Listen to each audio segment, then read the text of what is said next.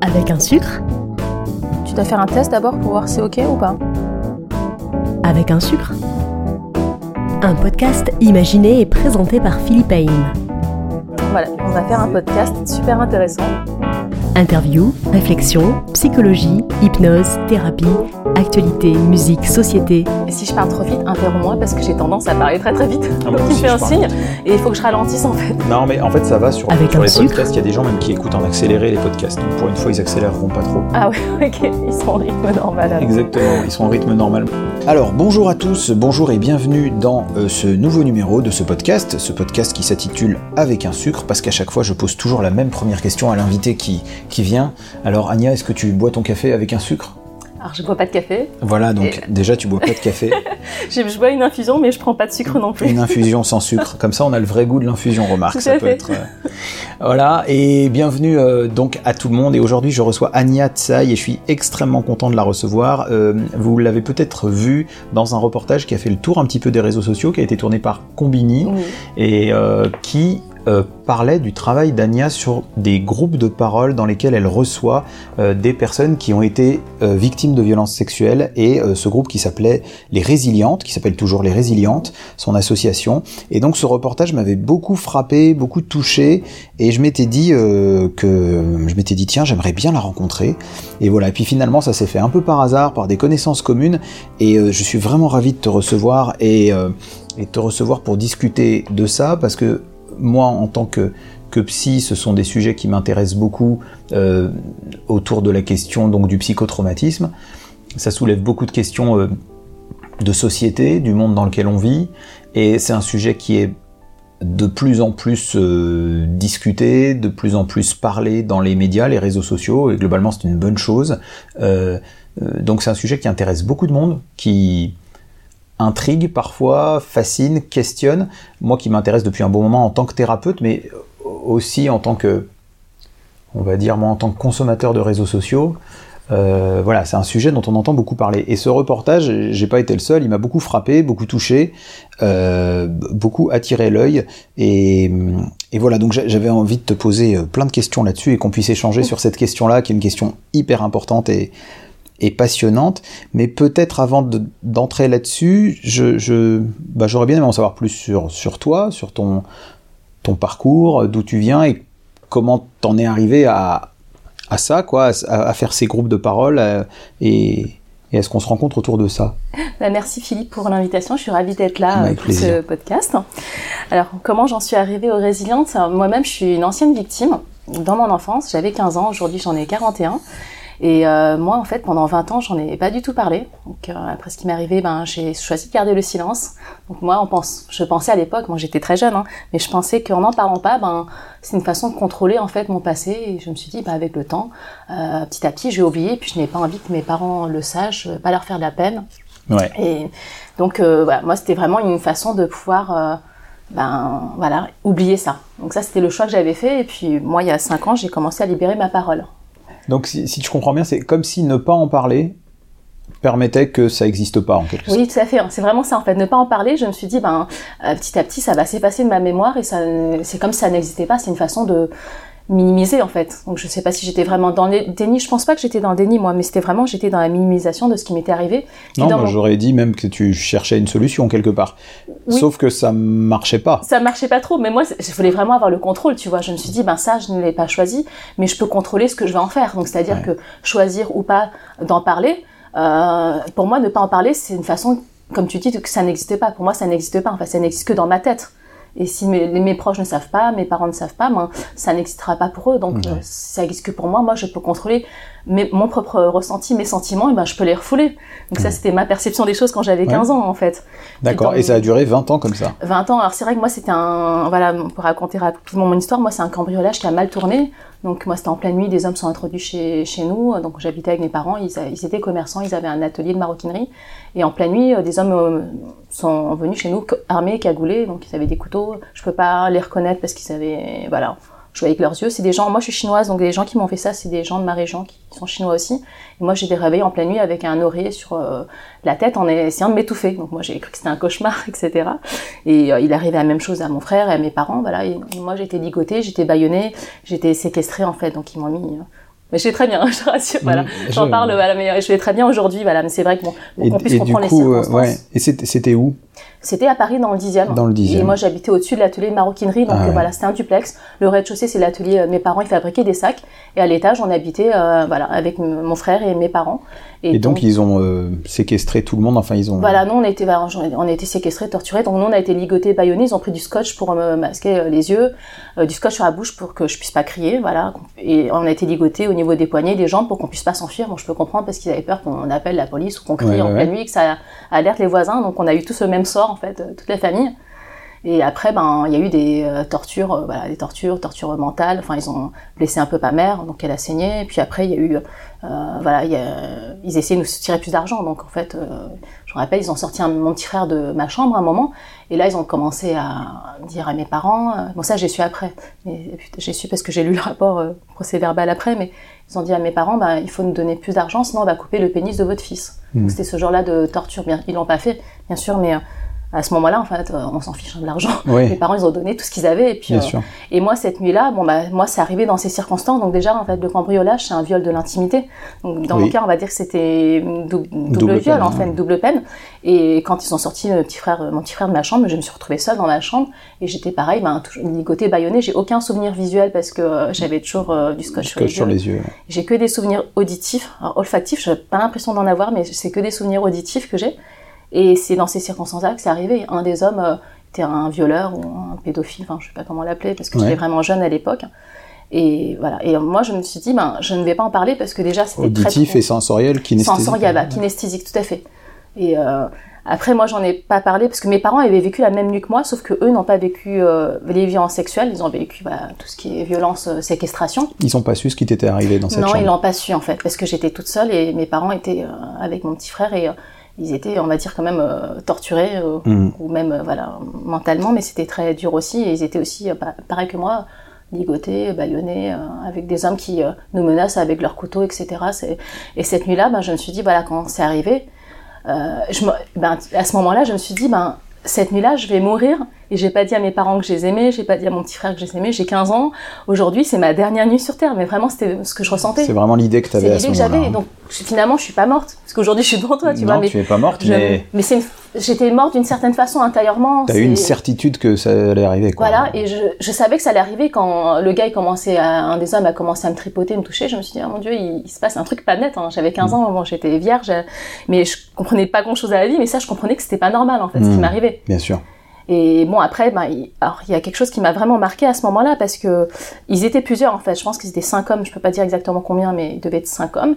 Et à un moment, ben, quand voilà, il est venu plusieurs fois dans la chambre me tripoter, puis là, il a commencé à m'enlever le scotch de mes jambes et me baisser euh, ma petite culotte. Et un des hommes, ça, je me rappellerai toujours sa phrase. Il a dit oh, surtout non, ne fais pas ça. Tu vois pas, c'est un enfant, ne lui fais pas ça. il l'a mmh. dit en chinois dans mon dialecte. Et là, à ce moment-là, je me suis dit ah, mais il y en a un qui est humain en fait. Enfin, j'ai vraiment pensé ça. J'ai dit oh, il y en a un en fait parmi ces monstres en fait, il y en a un qui a un cœur et mm. peut-être que c'est ce que cet homme dit, et ça va peut-être me sauver parce que j'avais peur en fait de ce qui allait m'arriver. Et l'autre lui a dit bah tais-toi, ferme ta gueule. Donc je suppose qu'il est sorti de la chambre parce que je sais pas s'il est resté ou pas, mais sachant qu'ils étaient tous déjà complices dans le crime qui est le cambriolage avec séquestration et euh, torture, ils ne pouvaient pas se balancer les uns les autres, mais je me dis quand même, parmi ces hommes, il y en a un qui a réagi, qui a dit non mais c'est pas normal, ne lui fais pas ça parce que c'est une enfant. Mhm. Et c'est vrai que j'étais une enfant à l'époque, franchement, j'ai eu ma puberté assez tard, à 15 ans je venais euh, à peine d'avoir mes règles, enfin je, je ressemblais à une fillette de 12 ans, et j'ai, voilà, ça, je pense que ça n'aurait pas dû arriver, le cambriolage était prémédité, le viol, je, je sais pas si c'était prémédité ou pas. Ouais, a priori c'est. C'était euh, les circonstances, et donc moi je me suis dit cette nuit-là, je vais, je peux pas me plaindre parce que je ne suis pas morte, et moi je pensais que j'allais mourir, donc je me suis dit, je m'en tire pas trop mal en fait dans cette histoire. Je, je suis quand même vivante, donc je peux pas me plaindre. Enfin, il aurait pu m'arriver pire. Hum, hum, hum. Et donc là commence un peu ce processus finalement, tu, tu vois, qui commence à poindre de rationaliser. Bah, finalement j'aurais pu mourir, Ouais. donc de ce qui m'est arrivé, euh, je vais avoir un espèce de, de rationalisation que c'est moins grave que mourir. très très dans le mental, en effet. Hein, je réfléchissais beaucoup comme ça. Hein, donc euh, comme j'ai l'impression que c'est moins grave que mourir, donc je vais me servir de ma tête pour trouver un truc. Donc et puis je vais pas en parler à mes parents parce qu'avec déjà ce qu'ils ont subi. Ouais, ouais, on était, euh, on était déjà un peu. et puis si j'en parle pas, ça n'existe pas. Quoi. Ouais, ça n'existe pas. Pour moi, ça n'existe pas ou ça n'existera plus au bout d'un moment. Parce que ça existait sur le ça moment. finira par partir. ouais. Je me suis dit, c'est comme un chagrin d'amour, tu vois, ça va partir avec le temps. Je compare vraiment souvent comme ça parce que je me dis, bah, avec le temps, euh, on a tous eu des chagrins d'amour ou des amours euh, d'enfance euh, qui n'étaient pas réciproques. Et je me suis dit, ben, avec le temps, ben, c'est parti, j'ai plus eu ces chagrins-là. Ben, pour ça, c'est pareil, je vais appliquer le même processus. Mhm. Euh, je vais pas, en- je vais pas y penser, je vais pas en parler. Comme ça, au bout d'un moment, le temps fera son œuvre et ça va s'effacer. Et ça finira par s'effacer. voilà, bon, ça marche pas trop. hein. Je précise, pour moi, ça n'a pas marché. Mais... Alors on voit bien vraiment donc euh, que euh, il y a, on voit bien qu'il n'y a pas de logique au final. On a l'impression que dans la logique ça devrait faire ça, ma ça ne le fait pas. Moi et que la logique c'est que le mental euh, Hmm. devrait euh, diriger le physique. Et on voit bien quand même que l'empreinte traumatique, eh ben, elle est physique. Elle- il s'est passé quelque chose au niveau du corps, et c'est pas au niveau de la raison que ça se résout. Toi, avec Ah la raison, tu as un raisonnement qui est hyper logique et qui est valable pour tout plein d'événements Je ne sais pas négatifs. si c'est logique, mais bon, en tout cas, c'était ma logique à moi à l'époque. Il y a une certaine logique dans le sens où, comme tu fais le, le- le comparatif avec un chagrin d'amour, un chagrin d'amitié ou un événement négatif, il y a un certain nombre d'événements négatifs où on a tendance à dire aux gens, euh, et des fois ça marche, c'est-à-dire on a tendance à dire dédramatise. Si tu as vécu euh, un chagrin d'amour, peut-être tu vivras un amour qui se passera mieux. Si tu as vécu une défaite dans un match, peut-être le prochain match, tu vas gagner le match. Oui, Euh, et là, on se dit, ben, peut-être ça peut marcher pareil, je peux peut-être me dédramatiser, comme tu vois, comme tu essaies de faire en mettant une hiérarchie. Non, mais attends, j'aurais pu mourir.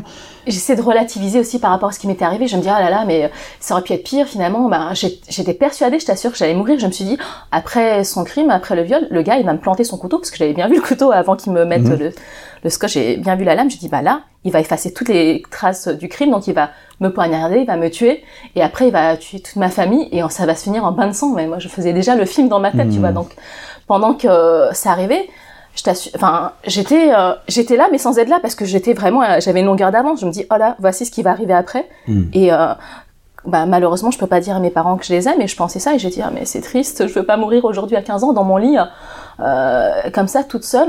Et euh, c'est- Ouais. c'est pas dans cette- ces conditions-là. Et je me suis dit, j'ai 15 ans, j'ai jamais connu l'amour, j'ai jamais embrassé de garçon. J'ai ah, c'est trop triste de mourir dans ces circonstances. Mais je pensais vraiment à ça. Ouais. Et euh, je me dis, mais j'ai pas envie de mourir, pitié, je veux pas mourir.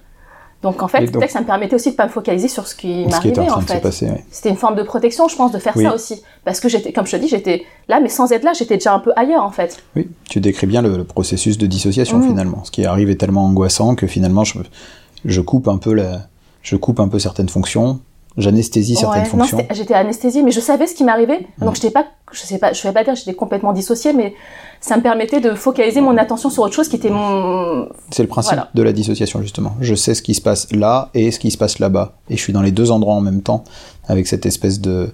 Ouais, ouais. Quand je dis anesthésier, c'est aussi anesthésier physiquement par exemple. Je sens plus certaines sensations, je- j'entends plus certains bruits, ou je et je et je reste focalisé alors sur des pensées Ouais, ou sur autre c'est chose, sur des- cette rationalisation. Que va-t-il se passer après avec des images, un film? Puis moi, je priais aussi dans ma tête. Je me disais, ah mon Dieu, pitié, pitié que je ne meure pas. Et euh, donc j'étais focalisée sur ça, et je pense que ça m'a aidé aussi en Ouais. fait à peut-être moins souffrir. À... C'est Voilà, le principe. Alors euh, effectivement, me c'est ce qu'on c'est ce qu'on Mm. se dit, c'est que c'est comme ça qu'on a tendance à voir le le trauma. C'est-à-dire que la dissociation est un mécanisme de protection et il prend la forme extrême de la sidération au Mm. moment de, de- du trauma. Et donc après avoir été un mécanisme de protection, le problème est que la personne a tendance à se redissocier.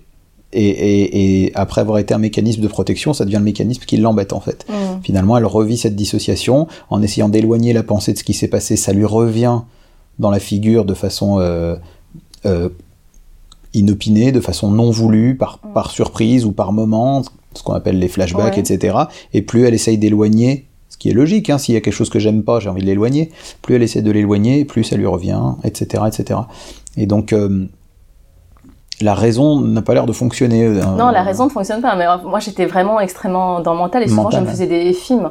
Après, voilà, nous, on a porté plainte pour le cambriolage. En fait, on- mes parents voulaient pas porter plainte au départ, mais c'est parce que ces personnes-là, en fait, mes parents ont, réussi à recouper. En fait, ils ont, ils ont trouvé par les, par les, tu sais, les, les appels qui venaient, parce qu'en fait, ces personnes, en fait, une des personnes nous a appelé après le cambriolage. Euh, il y avait euh, comme des représailles et il nous disait, euh, bah, on sait où vos enfants vont à l'école, on peut les kidnapper, on peut demander une rançon, on veut plus d'argent. Enfin, il y avait du chantage comme ça après. Ah Donc oui. à un moment, Et quand ça, c'est après le cambriolage. après le cambriolage. Parce qu'au début, on ne sait pas le dire, Ah on va porter plainte. Mais, et après, mes parents se sont dit, non, mais quand même, ça peut pas durer. Et là, on va les porter plainte parce que ça devient euh, insupportable. Et puis peut-être qu'ils avaient aussi peur que qu'ils mettent, euh, je sais pas, leur projet à exécution. Et ils se sont dit, peut-être qu'en portant plainte, on aura peut-être une surveillance policière dans le coin. Je ne sais pas, en fait, ils sont pas- Mais c'était pour couper court aussi aux, aux menaces, Aux en fait, qu'on avait. Donc, ils n'ont pas mis à exécution ces menaces. Et c'est comme ça qu'un jour, j'ai été auditionnée à la police, hein, voilà, avec mon petit frère. Et puis, euh, on, on a été auditionné pour le cambriolage. Et ce jour-là, je pense que ce jour- jour-là, peut-être que j'aurais pu parler parce que je me rappelle très bien, j'étais face au policier. Mais j'étais face à un homme en fait, enfin, j'étais face à deux hommes parce qu'il y avait mon petit frère à côté, et puis on avait chacun un policier. Et puis à un moment, le policier me disait Mais petite, t'es sûre euh, qu'ils t'ont rien fait T'as rien d'autre à nous dire euh, Ils t'ont pas fait quelque chose euh, en plus? Et moi je dis Non, non, ils m'ont rien fait, euh, laissez-moi tranquille. Voilà. Hmm. Donc après, il m'a dit C'était un truc à dire, tu peux revenir, etc. Donc bon, je l'ai Ils avaient un dit. doute. Hein. Je pense qu'il a une suspicion parce que peut-être que j'avais un comportement bizarre ou je ne sais pas. À mon frère, on lui a pas du tout posé cette question, mais qu'à moi, il m'a demandé Ils t'ont rien fait d'autre? Je dis Non, on a rien, euh, je veux, je veux qu'on me laisse tranquille. Non, il m'a rien fait du tout. Donc je pense que, je sais pas, il m'a tendu une perche que j'ai Ouais. pas su attraper ce jour-là en fait. Hmm. Et plusieurs fois dans ma vie, j'ai eu des perches comme ça pour pouvoir libérer ma parole et j'ai pas su les saisir parce que je n'étais pas prête. T'étais pas prête Voilà. et puis t'avais tout ce, ce rationnel. J'avais ce rationnel. Après, j'avais aussi la peur que, parce que mes parents, comme ils ont trouvé en fait avec les numéros d'appel euh, qui nous avaient appelés par, euh, ils Ouais. ont coupé, ils ont vu que un des complices en fait était quelqu'un qui avait travaillé pour nous. Ah ouais. Donc quand j'ai su ça, je me suis dit ah mon dieu, bah euh, il y a un des hommes ou peut-être que c'est le violeur qui a. Bah si je dis à mes parents ce qui m'est arrivé, j'ai peur que mon père aille retrouver le gars et se faire justice et le tuer. Et par ma faute, il ira en prison, ça va se terminer en bonne sang. Ah non mais j'ai eu vraiment j'ai eu un scénario comme ça Ouais. dans ma tête, même s'il y avait une probabilité de une chance sur je sais pas mille ou une chance sur un million, je ne pouvais pas me permettre en fait de provoquer quelque chose. Euh, qui, et je me suis dit, bah, le fait de contrôler ma parole, ça c'est sous mon contrôle en fait. C'est-à-dire que je peux maîtriser ce que je vais dire ou ne pas dire. Mhm. Et en ne disant pas à mes parents, je ne rends pas ces choses possibles. Parce que je me suis dit, mais c'est possible que mon père euh, puisse euh, se venger. Je ne pense pas qu'il aurait fait mon père. Mais je me suis dit, on ne sait pas comment les gens peuvent réagir quand on touche à ses enfants. Et je, j'avais vraiment peur de ce que je pouvais provoquer en fait. Ouais. Voilà, c'est vraiment ça. Donc j'ai protégé un peu ma famille comme ça, sûrement des réactions qu'ils n'auraient peut-être pas eues, hein, mais euh, Ouais, j'avais ouais. peur que ça se produise, donc j'ai vivé euh, dans un scénario catastrophe, fait, Scénario mental. catastrophe. Ouais. Et ça a duré comme ça euh, très longtemps. Très longtemps. que je n'ai pas parlé pendant. Mais du coup, après, donc, tu avais cette pensée que tu essayais de chasser et qui, devenait qui devait venir te réembêter régulièrement. Ouais, souvent les nuits, parce que moi c'était la nuit en fait, La c'était nuit, arrivé, donc les insomnies, des voilà. cauchemars. cauchemars, insomnie. Alors les cauchemars, j'ai jamais eu de cauchemars en fait de la scène. J'ai eu des cauchemars de course poursuite ou qu'on Ouais. essaie de me tuer en fait. Moi, c'est vraiment lié. La peur la plus profonde que j'avais cette nuit-là en fait, c'est pas euh, bien sûr le viol ça fait peur, mais moi vraiment la peur que j'avais c'est la peur de la mort. Donc souvent, ben j'ai associé ça. hein. Tous les cauchemars que je faisais, c'est euh, on essaie de me poursuivre pour me tuer. Ah oui. Ah oui, oui, je vois. Donc c'était vraiment ça ma peur la plus profonde. Et après, alors, mais, ap- mais après, du coup, t'essayes de mettre ça de côté, t'as ces nuits qui sont envahies, mais tu vis ta vie. Voilà, je m'y vais à vie. Après, voilà, je. euh, ce qui m'a aidé dans ma reconstruction aussi, voilà, pendant. Parce que c'est vrai que pendant 20 ans, j'en ai pas parlé, mais après, voilà, j'ai. Je me suis mariée, euh, j'ai fondé une famille, j'ai eu trois enfants, et c'est vrai que j'avais un. Comme un train-train quotidien. C'est quand t'as des enfants, j'en avais trois en plus euh, à la suite. Et ben, ça m'a permis de pas me focaliser sur mes problèmes perso. En fait, je me suis focalisée bah, sur mon couple, sur, le enfants. travail, sur mes enfants. Euh, il fallait s'occuper d'eux, même si j'avais quelqu'un qui m'aidait. Voilà, j'avais une nounou qui m'aidait, mais quand même, les enfants, ça prend beaucoup de temps. Et pendant, euh, comme ça, une bonne dizaine d'années, ben, j'ai pu mettre un peu mes problèmes de côté. Alors, quelquefois, ça, ça revenait quand même. Souvent, je te dis, moi, c'est la nuit. C'est les insomnies ou quand je pense trop, en fait. La nuit, j'ai une insomnie et d'un coup, ben, je vais réfléchir beaucoup.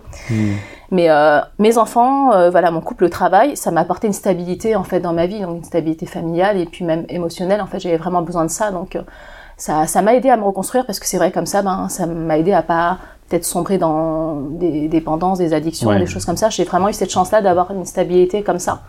Et puis après, c'est vrai que moi, je suis une famille asiatique, on est assez soudés, la famille, c'est très important.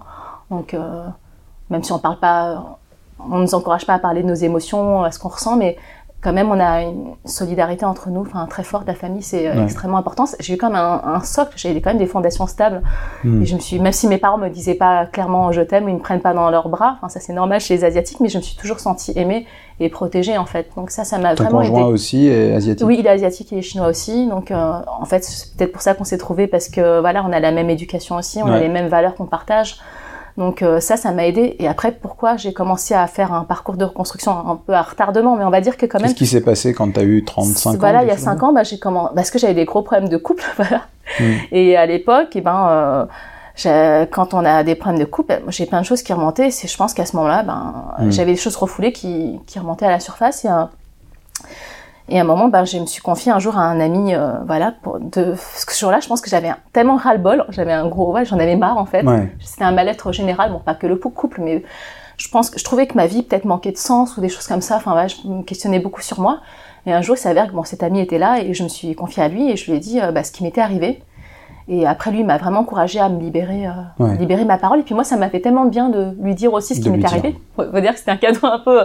Je lui balance ça comme ça. Je lui dis écoute, je te dis un truc, ça me... je l'ai sur le cœur, mais il faut que je te le dise parce que là, j'en peux plus aujourd'hui. Je vais te raconter mes soucis. Il était déjà au, au courant des problèmes de couple que j'avais. Donc, euh, mais après, j'ai vraiment balancé mon histoire. Euh, et euh, lui, en fait, il m'a vraiment, euh, bah, il, a, il a bien accueilli ma parole et puis il m'a encouragé à me libérer. Puis il m'a dit quelque chose qui est très juste et qui m'a beaucoup marqué. Il m'a dit Anya, ce qui t'est arrivé, euh, c'est terrible, ça c'est indéniable. Par contre, c'est ton passé, donc c'est quelque chose que tu peux pas changer. Il faut que tu penses à toi aujourd'hui et à toi demain. En fait, il faut regarder le présent et l'avenir et regarde pas tout le temps en arrière. Donc il m'a dit ça, ça m'a vraiment aidé. Puis il m'a dit, ben maintenant je t'encourage. Tu vois ce que tu me dis, moi euh, je te, je te crois et Maintenant, je t'encourage à, le dire à ta famille. Maintenant, dis-le à ton frère, dis-le à, à tes amis, et les gens vont pas te juger pour ce qui t'est arrivé parce que ça fait partie de toi et les gens vont t'accepter tel que tu es. T'as besoin de le dire pour que les gens t'aiment tel que tu es. Et ça, ça m'a parlé en fait. Ce qu'il m'a dit, j'ai dit mais oui, c'est juste. Et c'est vrai que moi, je lui ai, je lui ai parlé. Le fait qu'il accueille ma parole et qu'il m'encourage à continuer. Et puis, je te jure, c'est comme si j'avais lâché un, un sac de fardeau, quoi. Donc, je lui ai balancé ça et je me suis sentie tellement légère. Je Tu t'es senti tout de suite mieux. ah mais oui, ah, mais immédiatement je me dis ah mais je me suis dit mais pourquoi j'ai j'ai attendu si longtemps en fait? Mm. Parce que ce qui m'a retenu de le dire aussi, c'est parce que j'avais peur. Ben, je pense comme la plupart des victimes, c'est la peur de d'être jugée, j'avais peur d'être rejetée, la peur qu'on ne croit pas, euh, la peur euh, de l'abandon, puis la peur de, de moi-même aussi. Enfin j'avais j'avais toutes ces peurs qui me qui me freinaient. Et finalement, en fait, ces peurs n'avaient pas de raison d'être. Dans mon cas, ben, j'ai eu beaucoup de chance qu'on ne remette jamais en question mon histoire. Donc, on va dire que dans mon malheur, la chance que j'avais, moi, par rapport peut-être à d'autres personnes qui ont vécu des violences sexuelles, c'est que moi, ma parole, on pouvait pas me la mettre en doute. Jamais personne m'a dit euh, euh, pourquoi tu t'es pas enfui, pourquoi, euh, Oui. comment t'es habillé, est-ce que tu avais trop bu. euh, Enfin, parce que c'est vrai que j'avais cette position de victime qu'on n'avait jamais nié, le fait d'avoir été ligoté, bâillonné, euh, séquestré. Personne ne pouvait me dire, ben, Ouais. qu'est-ce que Et tu faisais là? Du coup, ça c'est le début. En fait, Ça, c'est le déclencheur de la reconstruction. Voilà, Et le fait de me libérer il y a 5 ans par la parole. Ouais. Puis après, on m'a pas arrêté, donc j'ai commencé à le Et du dire. coup, tu l'as dit aux autres. Je l'ai dit à d'autres personnes, à d'autres amis. J'ai dit à mon frère, euh, mes parents l'ont su. Voilà, j'ai même mes parents, même aujourd'hui, mes enfants le savent. J'aurais dit, voilà, il y a, il y a deux ans, je suis arrivée jusque là. Quel âge, quel âge ont tes enfants Euh, ils ont alors entre 13 et 16. 13 et J'ai trois- 16, J'ai trois enfants, 13, 15, 16. Donc tu leur, tu leur as dit. J'aurais dit, voilà, parce qu'à l'époque, euh, j'aurais dit, ben, euh, moi, j'ai fait une thérapie après qui m'a beaucoup aidée en fait. Donc, quand j'ai commencé à libérer ma parole il y a 5 ans, j'ai fait tout un parcours personnel. J'ai lu énormément de livres de développement personnel. Donc, ça, ça a eu un effet. euh, Enfin, vraiment, moi, ça m'a énormément aidé de travailler sur moi. Donc, avant de faire ma thérapie, j'ai travaillé toute seule avec mes livres, on va dire, mais au-delà de lire des livres, c'est-à-dire que j'ai appliqué, en fait, j'ai mis en application ce que je lisais, ou ce qui me semblait euh, intéressant pour moi. Bien sûr, on- tout n'est peut-être pas bon à prendre dans un livre, mais ce qui me parlait, ce qui résonnait pour moi, j'ai commencé à le mettre en application et ça a vraiment changé beaucoup de choses dans ma vie, au niveau de la perception des choses, en fait. Mhm. Après, c'est vrai que j'avais j'avais toujours des problèmes de couple et à un moment, ben, mon mari à l'époque a accepté euh, enfin d'aller en thérapie de couple. Voilà, parce que c'est vrai que ça faisait longtemps que je lui proposais, mais à l'époque il voulait pas. Il me disait, euh, Ouais. on n'a pas besoin, les, les psys c'est pour les fous. euh, Voilà, Ouais, on c'est va- des préjugés qu'on a. mais- Ah oui, oui. Et on va, Mais- on va, on va trouver une solution. Voilà, et en, non, ça marchait pas. Et puis la preuve, ben, parce que là, cette fois-ci, ben, c'était il y a trois ans, j'ai dit, ben, c'est soit la thérapie, soit euh, la séparation, parce que là, ça va plus du tout. Puis c'est pas que le problème de couple, mais c'est que moi-même, j'avais mes problèmes aussi. euh, il y a plein de choses refoulées qui, Mhm. que j'avais besoin de régler. Donc je suis arrivée en thérapie comme ça. Et puis à l'époque, comme j'en parlais assez librement de ce qui m'était arrivé, à la psy, je lui ai dit tout de suite, euh, voici ce qui m'est arrivé, etc. dans mon enfance. Donc ça m'a, j'ai balancé aussi comme ça. Ouais. Au bout de la deuxième séance, la psy nous a dit, la psy de couple, bon ben, en fait, chacun, il faut faire une thérapie individuelle parce que, en fait, votre, les problèmes de couple, c'est secondaire, en fait. Il faut d'abord régler les problèmes individuels parce qu'en fait, c'est vrai qu'on a tous euh, des, des, bagages du passé. Moi, je connais personne mmh. qui, qui n'a pas vécu euh, des choses dans son enfance. Et donc, elle nous a dit, ben, faites un travail individuel avant, parce que le couple, ça découle en fait de, de l'individuel. Je me suis dit, ah bon, d'accord. Et finalement, elle m'a conseillé euh, une consoeur. Je suis allée mmh. voir. Et j'ai fait un an de thérapie avec elle, donc elle est euh, psychothérapeute, psychanalyste, et ça m'a énormément aidé. Et j'ai remarqué, donc à l'époque j'avais 38 ans, je suis arrivée à son cabinet et je lui ai dit oui voilà, euh, je suis envoyée par telle personne parce que je faisais une thérapie couple, maintenant je fais une thérapie euh, bah, mhm. sur moi et je lui ai raconté ben, pourquoi, qu'est-ce qui m'amène, à, à 15 ans j'ai vécu ça, etc. Et moi ce qui m'a beaucoup aidé, et puis j'avais la certitude que j'avais trouvé la bonne personne, c'est parce qu'en lui parlant à la fin, ma psy m'a dit à la fin, bah moi-même j'ai vécu des violences sexuelles quand, dans mon enfance et aujourd'hui je vais bien. J'ai dit, ah bon, mais ma psy me raconte ça. Hein. Mhm. Quelle est la probabilité que je tourne Parce qu'elle n'est pas obligée de me raconter, en fait. Elle me dit ça. Et je dis, ah bon, mais. Et je me suis dit, ben, elle, elle va me comprendre, en fait. Elle va pas me juger. Elle va comprendre pourquoi je n'ai pas parlé, pourquoi je me sentais aussi. Euh, je portais aussi la culpabilité en moi. J'en avais énormément. Et c'est comme ça que j'ai fait un an de thérapie et ça m'a énormément aidé en fait. Dans, ça m'a aidé déjà à lever le poids de la culpabilité que je portais encore bon, par rapport à l'événement, même si vraiment euh, c'était pas de ma faute, mais à un moment je me dis ah peut-être que j'ai mérité, c'est moi qui l'ai provoqué, etc. J'avais ce genre de pensée. Et euh, je portais aussi la culpabilité dans mes relations, dans ma relation avec, dans mon couple par exemple, des choses comme ça. Je, je me disais que ben, tout ce qui arrivait c'était de ma faute. Hmm. Donc j'ai fait un gros travail sur ça. Quand j'ai levé le poids de la culpabilité, ben, j'ai travaillé beaucoup sur euh, voilà, l'affirmation de moi en fait, et je me suis autorisée à penser à moi en fait. Et avant je m'autorisais pas, je me suis jamais demandé ben, qu'est-ce que je veux dans ma vie, Qu'est-ce que je, je veux, qu'est-ce que je veux pas, qu'est-ce que j'accepte, qu'est-ce que j'accepte pas, c'est quoi mes besoins, c'est quoi mes désirs, c'est quoi mes limites? Jamais je me suis posé ce genre de questions et je suis arrivée en thérapie puis euh, j'ai dû me questionner sur tout ça. Je te jure, ça je me suis hmm. pris comme une grosse claque en fait en, travaillant sur tout ça. D'accord, d'accord. Et après ça, ben, je me suis sentie prête à porter plainte. Alors ma thérapeute m'a jamais obligée à le faire, mais c'était dans mon parcours en fait. Je me suis dit, puis à l'époque, c'était, on était en plein MeToo, donc ça, c'était à deux ans et demi. Et là, j'ai commencé à penser à, porter plainte parce que j'ai une amie aussi à qui je m'étais confiée, et puis elle m'a encouragée à le faire. Et à l'époque, c'était euh, l'ancienne loi, donc euh, à l'époque, on avait jusqu'à, quand on était mineur, on avait jusqu'au jour des 38 ans pour porter plainte. Moi, quand je l'ai fait, j'ai cru que j'étais dans mes droits parce que j'avais 38 ans, mais un, peu dépassé, j'avais 38 ans et 11 mois. Et euh, je me suis dit, ben oui, c'est vrai, il faut que je porte plainte maintenant, sinon c'est maintenant ou jamais, après ça sera trop tard. Et je me suis pas mal renseignée, j'ai appelé des assos pour demander ben, comment faire pour porter plainte, parce que moi ça remonte à 23 ans les, le crime. Et là ils m'ont dit maintenant en fait il fallait y aller euh, le jour de ses 38 ans, parce que à 38 ans un jour c'est déjà trop tard. Ouais, c'est ça. J'ai dit ah bon c'est mort et tout, je me dis mais non mais là j'étais prête. Et on me dit non. Et, et, là je trouvais ça tellement injuste et je me suis dit mais non mais... Puis à l'époque en plus je faisais plein de cauchemars, je revivais euh, des flashs et tout, et je me dis non mais là je ressouffre. Et je là, enfin, franchement, quitte à souffrir, je vais aller jusqu'au bout, ce que j'ai pas pu faire à 15 ans. Et ben, je vais le faire, en fait, aujourd'hui à 38 ans. Je me suis dit, bon, tant pis, s'il y a prescription ou pas. De toute façon, je cherchais pas à me faire justice. Hein. Je me le fais, je faisais pour reconnaître, qu'on reconnaisse mon, mon préjudice, en fait. Donc, je suis allée porter plainte à la police et ma plainte a été acceptée. J'ai été auditionnée pendant 5 heures à la brigade de protection des mineurs. Et du coup, ben voilà, le fait qu'on me dise ça s'appelle un viol sur mineur, c'est passible de la cour d'assises. Mais dans votre cas, ben, comme il y a prescription, ben du coup, il n'y aura pas de poursuite judiciaire. Mais en tout cas, ben la société reconnaît le préjudice que vous avez subi. Voilà. moi, ça m'a suffi en fait qu'on me dise ça, qu'on reconnaisse mmh. mon préjudice. Je voulais pas plus, hein, je voulais pas un procès. De toute façon, 23 ans après les faits, j'ai pas de trace ADN, je peux pas prouver, tu vois. Donc c'est et après ça, ça m'a suffi. Et comment j'en suis arrivée aux résilientes? Et eh ben voilà, j'ai parlé un peu longuement de mon parcours, mais parce que quand j'ai porté plainte, à la brigade de protection des mineurs, ils m'ont refusé mon dépôt de plainte, enfin, la copie de mon dépôt de plainte. Ils m'ont donné un récépissé, donc mmh. il y avait bien marqué violation mineure avec la date des faits, euh, mmh. mon nom, mais ils n'ont pas voulu me donner mes six pages de ma copie de procès verbal. Et quand j'ai demandé pourquoi, ils m'ont dit que maintenant ils ne donnaient plus euh, chez eux parce qu'ils avaient eu un souci que un jour il y a quelqu'un qui avait euh, publié ça sur les réseaux sociaux, une copie de plainte, et comme il y a leurs coordonnées, eh ben, ça leur a créé des soucis parce qu'on peut les identifier, nom, prénom, etc. Donc je dis, ok, mais moi je vais pas faire ça, parce que je vous assure, mon but c'est pas de balancer sur les réseaux sociaux, mais c'est mon histoire, elle m'appartient et j'ai besoin, enfin je suis restée 5 heures, c'est les 5 heures les plus dures de ma vie, je veux mon histoire en fait, parce que mm. je, vraiment je me suis fait violence pour aller porter plainte. Bien sûr, j'imagine. Et ils ont refusé, j'ai même dit, euh, couper les, mettez sur du, du marqueur ou couper, euh, je veux juste mon histoire, couper le reste. Et euh, la personne, je crois qu'elle était un peu désolée, elle a demandé à sa supérieure, ils m'ont dit non, non, on peut pas. Et en fait, j'ai vécu à ce moment-là comme une, comme une injustice, en fait. Et j'avais quand même beaucoup de colère en moi. Je me disais, mais quand même, j'ai fait un truc hyper dur. Et là, je suis arrivée au bout, là, du truc que je pouvais pas faire quand j'étais enfant. Et là, on me dit, bah non, votre histoire, je ne peux pas vous la donner. Et je me suis sentie, euh, bah déjà impuissante. J'avais beau insister, ils voulaient pas. Puis, il faut dire que j'étais tellement euh, épuisée après les 5 heures aussi. Hmm. Et je suis repartie comme ça, avec un papier quand même. hein. Je suis, je suis partie Oui. quand même avec le récépissé, Ouais. mais je n'avais pas mon histoire, Le donc contenu. le contenu. Et puis après, ça m'a beaucoup travaillé, donc j'avais, voilà, quand j'ai de la colère, j'ai pas, j'ai pas vraiment de la colère contre eux, parce que je me suis dit, j'avais plutôt de la colère contre moi. Je me dis, ah, j'aurais dû insister plus.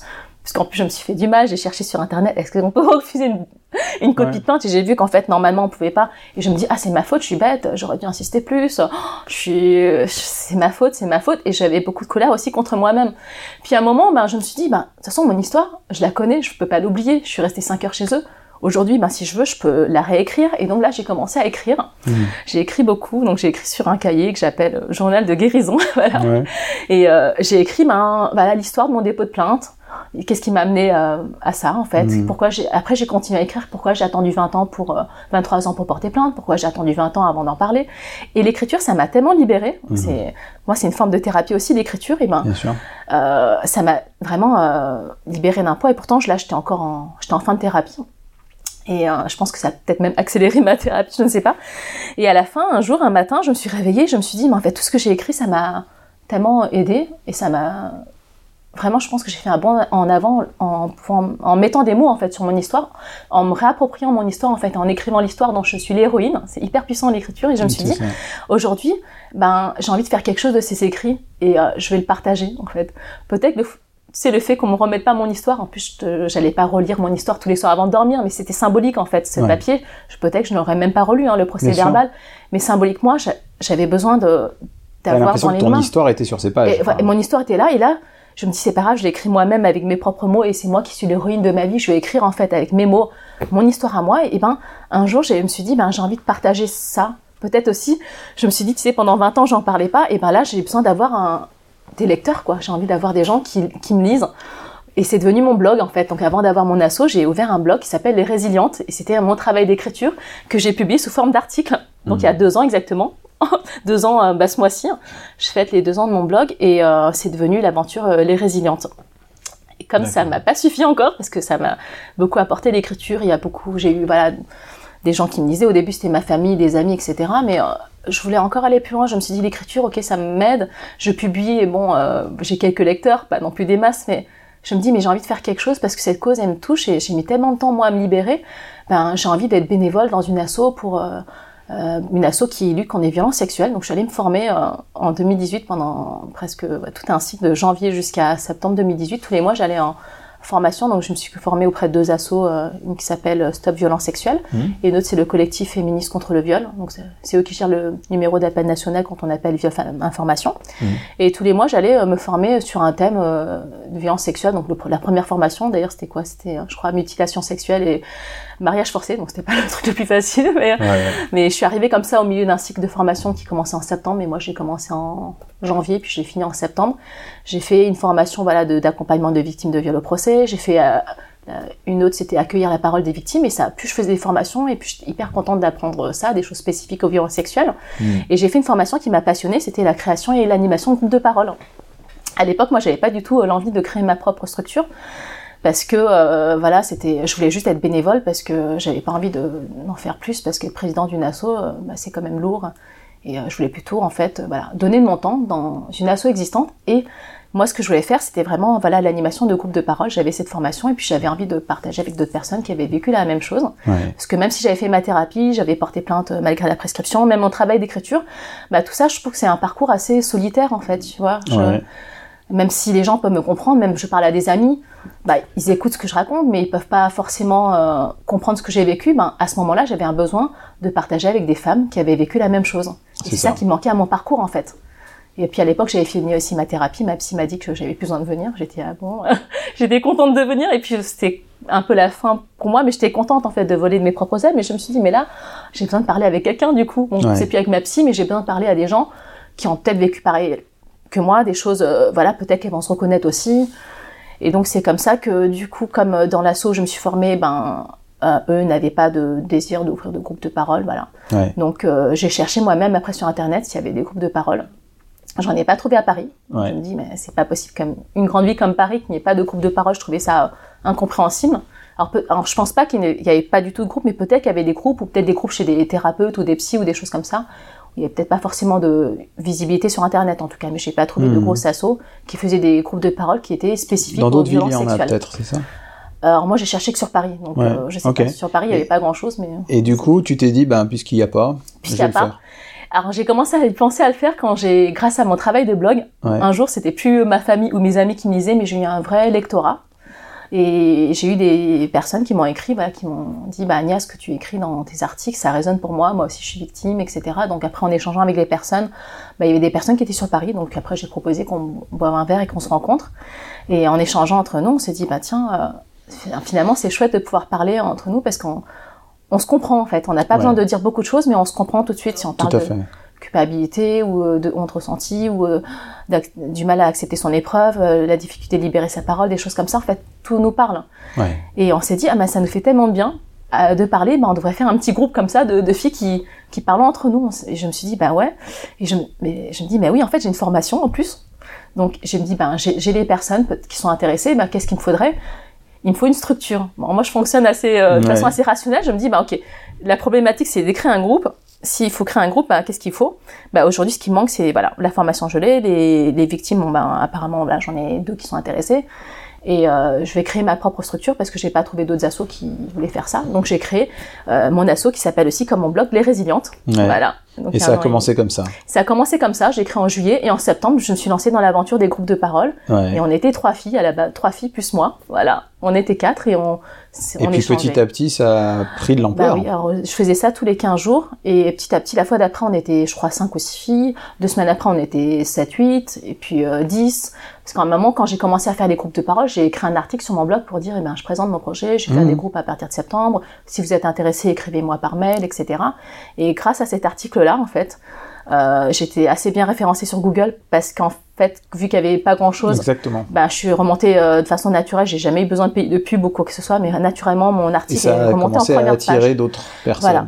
Et à partir de janvier, donc trois, trois mois, trois ou quatre mois après avoir lancé mes groupes de parole, j'avais tellement de monde que j'ai dû créer un deuxième groupe. C'est-à-dire Ouais. que quand je suis arrivée à une dizaine de personnes, on était 10-12, à un moment je me dis, ah, mais ça fait un gros groupe quand même Ouais, à gérer ça parce que par moi, faire pas mal pour un moi, parole. toute seule avec 12 filles, euh, 10 filles, ça fait beaucoup. Donc je me suis dit, bah, on va faire un groupe toutes les semaines, semaine A, semaine B, et puis on va repartir sur 5 personnes par groupe.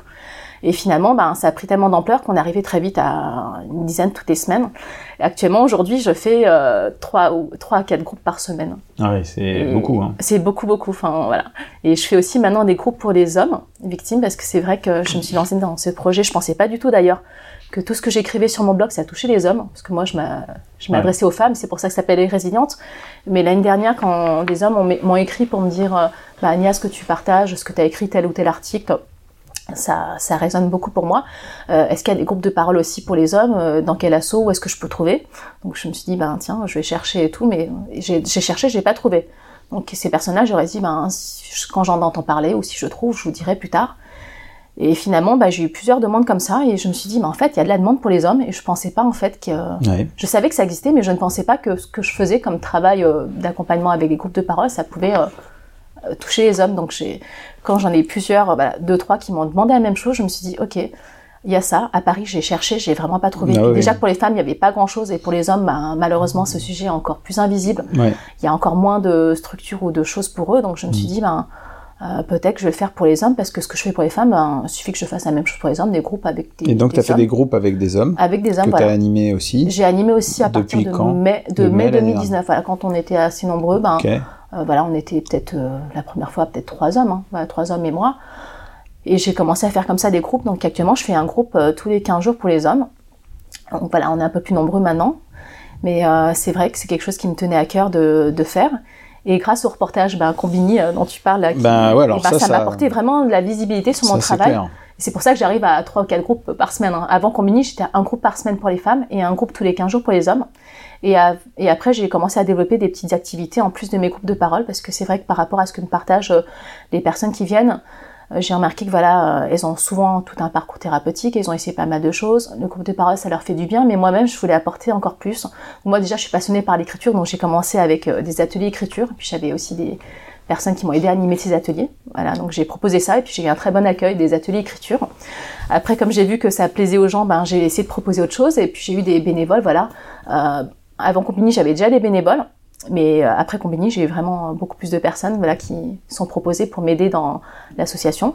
Et après, j'ai pu créer des ateliers, ben, voilà, ateliers yoga par exemple. Là, j'ai un projet d'atelier théâtre, Mhm. euh, des ateliers expression corporelle, Ouais. euh, enfin, méditation. euh, j'ai fait un atelier, euh, so- des ateliers sophrologie pour gérer ses émotions. Puis parce que moi, tout ce qui est, enfin, je voulais vraiment proposer des ateliers pour euh, pour que les gens puissent faire un lien entre le corps et l'esprit, parce que souvent, c'est vrai que moi, j'étais beaucoup dans le mental, j'étais Mhm. assez dissociée de mes émotions et puis de bah, tout ce qui est mes sensations corporelles, je sentais rien en fait dans mon corps. Je t'assure, j'étais complètement euh, vraiment tellement dans le mental que je, je ressentais pas. J'avais des douleurs chroniques, j'avais même mon corps qui me parlait, j'avais plein de, Mhm. de symptômes euh, gynécologiques, j'entendais rien de tout ça. D'accord. Et ça, au fur et à mesure de ton parcours, ça s'est libéré aussi. T'as Ouais, retrouvé ton corps au fur et à mesure. Alors moi, j'ai commencé à avoir, bah, arrêter avoir- d'avoir tous mes problèmes euh, gynéco. Enfin, tu vois, quand je te dis, j'en ai pas parlé une, vingtaine d'années. Alors moi, j'en ai pas parlé avec euh, la parole, mais mon corps, il me parlait, mais je l'entendais pas. Voilà, je somatisais beaucoup, mon corps somatisait, j'avais tout le temps des problèmes. D'accord. Et la libération de la parole a eu un effet Ouais, corporel. ça a eu un effet corporel et ça, quand j'ai pris conscience qu'en fait, alors c'est pas tout de suite, c'est pas la première fois que je me suis libérée, mais en fait, c'est quand j'ai eu la prise de conscience que euh, les problèmes euh, gynéco que j'avais, c'était lié en, en fait à la, la parole que j'avais refoulée et puis j'en parlais et puis ça m'aidait sur ce parcours et j'ai compris en fait qu'il y avait un lien en fait avec euh, Ouais. ce que me disait mon corps et ce que j'avais refoulé en moi et non non ça ça m'a Mm. aujourd'hui j'ai plus du tout de problèmes comme ça en fait mais j'en avais régulièrement des j'avais des infections Mm. des problèmes urinaires Ouais. gynécologiques tout ce que tu veux Ouais. D'accord. c'est pour ça qu'après, ça me tenait à cœur de, de faire des ateliers pour que pour montrer une, autre- une autre approche complémentaire possible en fait. C'est vrai que moi, ça m'a aidé en fait de faire des liens en fait avec ce que je ressentais et euh, les symptômes que j'avais, etc. Et euh, c'est vrai que j'estime qu'un parcours de reconstruction, ça a de multiples facettes. En fait, il n'y a pas un parcours type. Il y a plein de choses qui peuvent nous aider. Enfin, moi, dans mon cas, l'écriture m'a aidé, mais peut-être d'autres personnes, ça peut être, je sais pas, la danse. Il me semble bien que l'écriture euh, a, a aidé très clairement, mais je trouve que c'est, enfin, je me permets une petite réflexion comme ça parce qu'en t'entendant, ça a résonné beaucoup avec, alors certaines personnes qui qui m'écoutent, je le sais, sont sont formées à la thérapie et notamment, ça m'a vraiment rappelé euh, ce qu'on appelle les thérapies narratives et où finalement le but de la thérapie narrative, sans forcément qu'on ait eu à écrire, hein, mais le but, c'est comme ça que le disait euh, Michael White, le fondateur des thérapies narratives, le but était de redevenir auteur de sa propre vie. Mais tout à fait. Tu vois, C'est- et là, tu dit, je reviens autrice de ma vie, héroïne de ma héroïne vie. de ma vie, voilà, tout à fait. Et- hyper important pour moi de ça, c'est reprendre la vie en main. ouais. Sinon, on est sur le siège passager, quoi. hein. On est, on se laisse porter par, par la vie. On n'est pas. Sinon, l'impression on de subir, moi j'avais l'impression à un moment de subir ma vie, tu vois, de C'est pas être maître de mes choix. Et c'est vrai que la thérapie, ce qui a l'effet que ça a eu sur moi, c'est voilà, je, de me dire en fait, c'est moi qui peux choisir et je peux faire mes choix. Et surtout que je m'autorise à le faire, c'est qu'avant je m'autorisais pas aussi. Et puis, l'auteur de sa propre vie, et là où c'est intéressant, il continue cette métaphore de la narration, c'est qu'il dit qu'un, effectivement, un auteur a besoin de lecteur. Ou quelqu'un qui raconte une histoire. Alors moi a j'avais besoin de lecteurs, je sais pas Non, tout le monde, si, mais j'avais si, vraiment besoin d'une audience. Moi, je pense que ça, ça, ça résonne beaucoup, en tout cas pour moi, avec la thérapie narrative, dans le sens où, euh, on- enfin, je vais pas entrer dans les détails, mais il y a tout un tas de, de procédures avec euh, les, les- le, témoin extérieur, les cartes de réassociation, etc. Enfin, c'est tout un tas de, de techniques, mais donc, dont quand même le but est de donner euh, effectivement, le lecteur, en fait, si tu veux, euh, euh, le lecteur écrit une partie de l'histoire. Mm. Quand tu racontes, par exemple, ton histoire, tu, tu dis ta partie, et puis nous, en face, on écoute, et on ressent des choses, et ça résonne avec d'autres trucs, et en fait, cette partie-là de l'histoire, c'est nous qui l'avons écrite. Tu écris pour qu'on écrive la moitié. Un bon roman, normalement, tu lis le roman, on te dit pas ce que tu dois ressentir ou ce que Oui. tu dois penser. On te décrit Mm. des choses, on te les décrit plus ou moins bien, Mhm. et quand on te les décrit vraiment bien, tu sens quelque chose. Et tu sens pas forcément la même chose que ton voisin. Tout à fait. Et Ouais. donc du coup, le lecteur a contribué à l'histoire. L'auteur a écrit, l'écrit, mais on a contribué ensemble à l'histoire. L'histoire, elle est faite avec le, le- celui qui raconte, celui qui écrit l'histoire, et celui qui l'écoute écrit une partie. Du moins quand c'est des bonnes histoires et des belles histoires et des histoires inspirantes, parce que comme dit un de mes un de mes maîtres, hein, la personne qui m'a appris la thérapie narrative, il dit la différence entre un bon et un, c'est Julien Bedbez, euh, qui est un psychiatre absolument brillant et qui m'a formé à la thérapie narrative. Il dit quand on a un mauvais roman, si on lit Mm. tous un mauvais roman, Mm. on a tous lu le même. Si on lit tous un bon roman, on a chacun lu un livre différent. Ouais, non, c'est vrai. Parce qu'on écrit une partie. Et donc moi, je trouve ça, ça résonne vachement avec, euh, avec des choses que je fais par ailleurs. Et, euh, et merci pour cette euh, réponse développée à, une seule question. C'est formidable. Tu as anticipé plein de trucs que je voulais te demander. C'est Non, génial. non, mais c'est vrai ce que tu dis, ça me parle en fait de la thérapie. Je j'avais pas pensé à la thérapie narrative, mais c'est vrai que hum, non, non, t'as tout à fait raison par Mm. rapport à, au lecteur, et c'est vrai que le lecteur en fait aussi euh, contribue à l'histoire, parce que moi j'ai reçu euh, beaucoup de de témoignages positifs en fait j'ai des, des gens qui réagissaient en fait euh, sous mes articles de blog qui me laissaient des commentaires et ils me disaient Oh, mais bravo Et pour ton parcours et ça ça m'a aidé à continuer ça m'a Ouais. encouragé je dis ah ok les gens m'encouragent bah je continue à écrire Mais parce que sûr. les gens euh, sont ok que bien je raison. raconte ma vie en fait Et je trouve que, alors effectivement, je trouve ça, je, je- je voulais parler avec toi de cette notion de résiliente. Euh, pour, pour moi, c'est ce que j'entends, c'est un, un vrai récit de, de résilience. Euh, j'ai- beaucoup de chance, hein, moi, en tant que thérapeute, effectivement, d'entendre des gens euh, euh, qui, au fur et à mesure, vont de mieux en mieux. C'est un vrai. C'est vraiment quelque chose. Souvent, les gens me disent, mais c'est pas trop difficile. T'es thérapeute, t'entends plein d'histoires difficiles. Mais finalement, je vois aussi des gens. Alors, toi, tu le dis avec tes mots, mais comme tu le dirais, des gens qui se reconstruisent aussi, ah oui qui avancent. suis- j'ai- Ça, c'est J'ai gratifiant. l'impression même de... c'est une renaissance pour moi, tu vois, c'est ma seconde vie dans ma vie, c'est vraiment ça. Mais, et- mais pour moi, finalement, c'est l'étape ultime de la résilience. On va dire que c'est vrai qu'au début, euh, face à un trauma, alors je dis pas que j'ai des étapes bien définies dans ma tête, mais on voit souvent des étapes se produire. Déjà où la personne va accepter euh, Mm. ce qui s'est passé, va accepter que ça existe et, à le dire. Et ça, c'est une étape difficile, hein. moi j'ai mis du temps à accepter. C'est le déclencheur, c'est ça. enclenche. Tant qu'on n'accepte pas, on peut pas se reconstruire. L'acceptation on- de ce qui s'est passé, effectivement, tu as raison. Le fait que malgré ça, elle va continuer à vivre à nouveau, Ouais. faire des choses quand même vivantes, Mm. euh, quand même sensibles. Et petit à petit, on va de plus en plus loin dans la, dans la résilience. Et finalement, pour moi, tu vas jusqu'à l'étape ultime, on va dire, de la résilience, c'est que à la limite, en, en mettant beaucoup de guillemets, parce que ça n'enlève rien au drame de départ, mais que tu le transformes presque en quelque chose de, de positif et en tout cas d'utile pour les autres. Et c'est pas l'acte qui est utile, bien bien sûr, c'est la reconstruction et la c'est le résilience. chemin que j'ai fait Le et ce que j'ai envie de partager. Mais vraiment, en fait, mon blog et puis même l'association, ça part d'un désir très profond que j'avais de de transmettre et de partager. Je me suis dit, ben peut-être que moi, ce que j'ai appris sur mon parcours personnel, j'ai mis du temps à l'apprendre et à le comprendre, mais euh, partager euh, mon récit, ce qui m'a aidé moi, mes outils, etc. que j'ai mis en place. Et ben peut-être que ça peut servir à d'autres. Je me suis Ouais. dit, ben dans ce cas, ce que j'ai vécu, c'est pas vain. Je me suis dit ça, à un moment, ça peut aider une personne, Mhm. ça peut peut-être l'encourager à libérer sa parole. Et ben si ça peut la- lui Tu- servir à elle, Tu vois, c'est pour ça que je parle de l'étape encore au-dessus. C'est pas juste que, entre guillemets, encore une fois, tu t'en serais euh, remise ou t'es Mhm. surmontée ou dépassée, t'es allé plus loin, t'en as même fait quelque chose En fait, carrément. je, veux, je voulais en donner un sens et je me suis dit, ben, si je donne du sens à mon épreuve, et ben, euh, c'est vraiment une, enfin oui, comme tu dis, c'est une étape euh, importante pour moi. C'est une façon vraiment de me réapproprier mon histoire et d'en faire quelque chose, Mhm. parce que je n'ai pas choisi ce que j'ai vécu, mais je choisis ce que je vais en faire. Et ce que je vais en faire, je veux, j'ai choisi de transformer mon épreuve, comme tu dis, vraiment la transformer, la sublimer. Aujourd'hui, moi, je, voilà, je, je suis fière de celle que je suis, c'est-à-dire, voilà, je, bien sûr, je souhaite à personne de vivre ça, mais euh, je suis contente de ce que j'en ai fait, c'est ça, je veux Ouais. dire.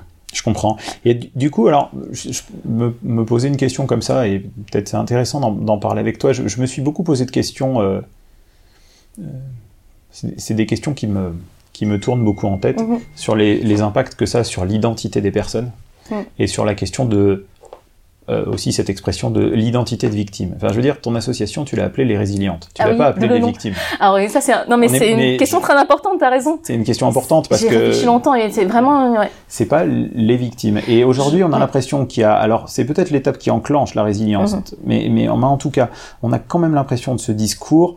Je sais pas si c'est euh, MeToo ou si c'est d'autres choses. J'ai- J'ai un peu de mal à, à voir d'où ça vient, mais ça n'a pas trop d'importance. Mais j'ai l'impression qu'il y a cette, euh, cette espèce de pression, comme si on devait dire aux gens. euh, euh, victime, c'est une identité que vous devez endosser à partir du Mhm. moment où vous acceptez d'en parler. Vous devenez, vous êtes euh, la victime. Et toi, ce que tu dis quand on t'écoute, on ne dit pas, on se dit pas, elle est victime. On se dit pas c'est une identité. On se dit que tu es résiliente. On se dit que tu en as fait quelque chose. On se dit qu'il t'est arrivé quelque chose d'atroce et c'est quelque chose qui t'est arrivé, mais que ce n'est pas quelque chose qui te définit. Tout à fait. Non, comment tu vois cette beaucoup. question, toi, cette histoire de- d'identité de victime? D'identité. Alors moi je trouve que euh, le mot victime, l'identité victime, c'est important de l'avoir à un moment de sa vie. C'est-à-dire que moi j'avais besoin d'être victime aussi. Tu vois, je suis portée plainte à la police Mhm. et ben j'avais besoin que la police me reconnaisse mon statut de victime. Donc euh, je veux dire, moi j'avais besoin de reconnaissance parce que euh, moi dans mon parcours, le fait qu'on m'accorde ce statut de victime, c'est là je me suis dit, bah en fait, je n'étais pas coupable. En fait, je savais que je n'étais pas coupable, mais tu sais, qu'on marque viol sur mineur, qu'on me dise, bah là, c'est du coup, c'est une façon aussi de rendre la culpabilité. Je me dis, en fait, je suis la victime, donc euh, le coupable c'est lui, et je lui rends tout ce qui lui appartient. Et j'avais besoin, moi, d'être victime à un moment de ma vie, parce que ça fait partie de mon parcours. Par contre, ça, je voulais pas m'enfermer dans un statut de victime. Je trouve ça très réducteur. Victime, c'est comme déjà, bah, quand tu dis mot victime, c'est que tu subis quelque chose, donc t'es pas acteur de ta vie, mais t'es, t'es pas, tu vois, tu t'es passif. T'es passif. Et Donc en fait, l'identité de victime, c'est la première étape pour en sortir. Moi, je trouve que c'est important parce que si tu considères pas comme victime, euh, as du, ben, peut-être que tu peux porter encore une part de, culpabilité. qui ne t'appartient pas. Enfin, dans mon cas, en tout cas, avoir ce statut de victime, ça m'a été nécessaire pour euh, me dire, ce n'est pas de ma faute, le coupable, c'est pas moi, même si je savais que c'était pas moi, hmm. mais c'est la société française reconnaît que c'est moi la victime. c'est bien toi. Et donc c'est bien moi. Et euh, là, je peux avancer encore plus loin. Là, c'était une étape dans mon parcours. Mais je me suis dit à un moment, mais moi, le mot victime, je trouve ça pas très beau parce que ça fait genre je subis. Euh, c'est pas un mot. Euh, c'est assez péjoratif quand on dit euh, t'es victime. C'est pas du tout. Euh, ça sonne pas comme très positif. Et je me suis dit, ben déjà, je je veux pas rester victime toute ma vie parce que moi, ce que je veux pas, c'est la pitié des gens. Quand tu dis à tes victimes et tout, on dirait ah, la pauvre, oh là là, ce qu'elle a vécu, c'est pas drôle. Moi, je voulais surtout pas que les gens aient pitié mm. de moi. Moi, aujourd'hui, je suis hyper heureuse et je veux pas qu'en fait une épreuve me définisse. Moi, ce que j'ai vécu, c'est qu'un chapitre, te définisse, c'est un chapitre dans ma vie, tu vois. Et tu sais, euh, non mais je, ça, me, ça me parle énormément et c'est vrai qu'on rejoint toute cette difficulté et je trouve ça super qu'il y ait des gens comme toi qui en parlent. Parce qu'on rejoint toute cette difficulté. Moi, je, je, je suis pas quelqu'un qui a été psychotraumatisé, j'ai pas été euh, victime de, de violence, je me, je me dis pas, du tout. J'ai grandi avec des résilients sur d'autres raisons, mmh. mes parents, mais, mais moi-même je suis pas, euh, je suis pas dans, dans cette euh, configuration. J'ai pas été psychotraumatisé, tu vois. Alors c'est vrai que euh, on, on, est toujours on essaie d'être tout en délicatesse quand mm. on en parle parce que vraiment la dernière des choses que je voudrais faire c'est blesser quelqu'un ou heurter quelqu'un par, par, mes mots euh, et donc je trouve ça intéressant euh, d'avoir des personnes qui ont été victimes et qui peuvent le dire aussi et moi il me semblait justement ça alors j'essaye de trouver des, des, nuances de langage par mm. exemple de dire que pour moi c'est très différent être une victime et avoir été victime de quelque chose. Mais tout à fait, parce que moi je dis souvent aux gens, moi je suis une ancienne victime ou ex-victime, moi je dis rarement que je suis victime, non, je suis une ancienne victime. Parce que c'est vrai qu'à un moment, je l'étais, mais je ne le suis plus aujourd'hui. C'est-à-dire que le statut victime, pour moi, c'est ça peut être temporaire en fait. C'est-à-dire que moi c'est un. Oui, et l'objectif, est-ce que tu, tu, m'accorderais ça aussi, par exemple, que l'idée c'est de sortir du bah statut de victime. le but est d'en sortir. Quand je l'ai lu le statut de victime, ça, sur le coup, bah, ok, je suis contente, mais après je me suis dit, mais en fait, est-ce que je vais rester victime toute ma vie? Ah bah non, je veux sortir de ce statut-là parce que je veux qu'on me reconnaisse moi, Anya, en tant que résiliente et pas. C'est hyper intéressant. C'est le statut de victime. Moi, ça me, ça Il est nécessaire à un moment, mais à un moment, tu as besoin de le. De, mais il est la première. étape. En fait, ah la reconnaissance du statut de victime est la première étape pour en sortir. Tout à fait. Non, mais c'est vrai, résumé comme ça. Non, je dirais... Non, mais ça m'intéresse, tu vois, parce que justement, merci, hein, vraiment, mhm. ça m'éclaire parce que justement, je me débattais avec cette affaire-là et je me disais, faut faire une différence entre être, avoir, je suis une victime, j'ai été victime de quelque chose, c'est quelque chose de différent. Et toi, ce que, ce que tu dis là, ça éclaire vraiment. J'ai été, et le fait de l'être à un moment M, c'est l'endroit où je veux plus rester coincé justement. C'est comme euh, parce que c'est trop limitant ce statut de victime. Exactement. Je vais au fond de la piscine et je tape avec mon pied pour remonter vers la surface. Tout à fait. Mais, c'est bien ça. Et je me dis bah aujourd'hui j'ai envie de remonter à la surface parce que j'ai touché le fond et maintenant que j'ai touché fond bah maintenant je je vais remonter parce que je je veux pas que les gens me voient comme une victime toute ma vie. C'est parce que mot victime est pas très beau et d'où le nom les résilientes. Je ne voyais pas appeler mon asso ou mon blog les victimes de viol. Je trouve ça pas très très eh ben, Non mais c'est très. Surtout que ça colle une étiquette à quelqu'un. Moi je veux surtout pas qu'on me voit comme la fille violée. Et puis surtout, euh, il me semble que quand on affirme que quelqu'un a une identité de victime, eh ben ça met pas fin à sa victimisation. Au contraire, si on, à force de lui affirmer cette identité, au contraire, ça, ça peut même empêcher d'en sortir si on lui dit c'est ton ah bah, étiquette, tu vois. Et, et, il me semble que d'ailleurs parce que l'identité de victime, enfin, c'est quoi les sentiments d'une victime justement? Les sentiments d'une victime, pour moi, ce sont pas des sentiments qui sont en soi thérapeutiques. Quand tu es dans le statut de victime, à ce moment-là, mm. l'identité de la victime, c'est l'impuissance, c'est la tristesse, c'est la colère, c'est peut-être même l'envie de vengeance. Tu as dû voir ça aussi chez les personnes que tu reçois. Moi-même, j'en ai eu aussi. Et tu en as eu aussi. Mm. Et ces émotions-là, elles sont nécessaires d'être reconnues, accueillies, mm, acceptées. Et c'est souvent la première phase. Moi, je vois de mon travail en tant que thérapeute. Mais ces émotions-là, elles ne sont pas des émotions de résilience. C'est justement quand on arrive à en sortir qu'on est vraiment résilient. un résilient n'est pas une victime, presque par définition. Bah oui, parce que c'est deux termes un peu opposés, tu veux dire, parce que. Alors que pour être résilient, mais c'est parce, parce que moi j'ai été victime à un moment que je suis résiliente aujourd'hui. Mais ces émotions-là, tu parles, voilà, tu, dont tu parles, la colère, le sentiment d'impuissance, des choses comme ça, mais t'as raison en fait, il faut les accueillir et. Mais ces émotions-là, en fait, on peut les transformer. Moi, ma colère, tu vois, avant le sentiment d'impuissance et la colère que j'avais quand on m'a refusé mon, mon dépôt de plainte, en fait, c'est devenu euh, pour moi en fait une, une énergie créatrice. Ouais. Je me dis de cette colère là que je ressens et parce que j'avais tout ça, j'avais beaucoup d'énergie en moi et c'était la colère et tout, j'avais besoin que ça sorte et ben moi c'est sorti hmm. bah, par l'écriture parce que j'avais besoin de l'extérioriser. Hmm. Et puis c'était pas une identité, c'était une histoire. Voilà, c'était une C'est ça m'a rappelé cette. Euh, il y avait un grand thérapeute en hypnose euh, qui s'appelait François Roustan, qui est décédé il y a 2-3 ans, et il avait eu cette, euh, cette phrase justement à, à, une personne qui lui racontait une histoire extrêmement douloureuse comme mm. ça de, de, violence sexuelle. Et, et, à un moment, il lui dit Mais mademoiselle, c'est quelque chose qui vous est arrivé. Mm. Et tu sais, cette phrase a eu l'air de sidérer la, la personne, mm. comme si elle l'entendait pour la première fois. Et, et il lui dit finalement, c'est quelque chose qui vous est arrivé ça ne vous constitue pas. Bien sûr. Mais c'est quelque chose qui vous est arrivé. Mm. J'ai trouvé ça euh, vraiment chouette. Et puis surtout parce que même si tu as ce statut de victime pour mm. ce qui t'est arrivé, tu n'es pas que ça.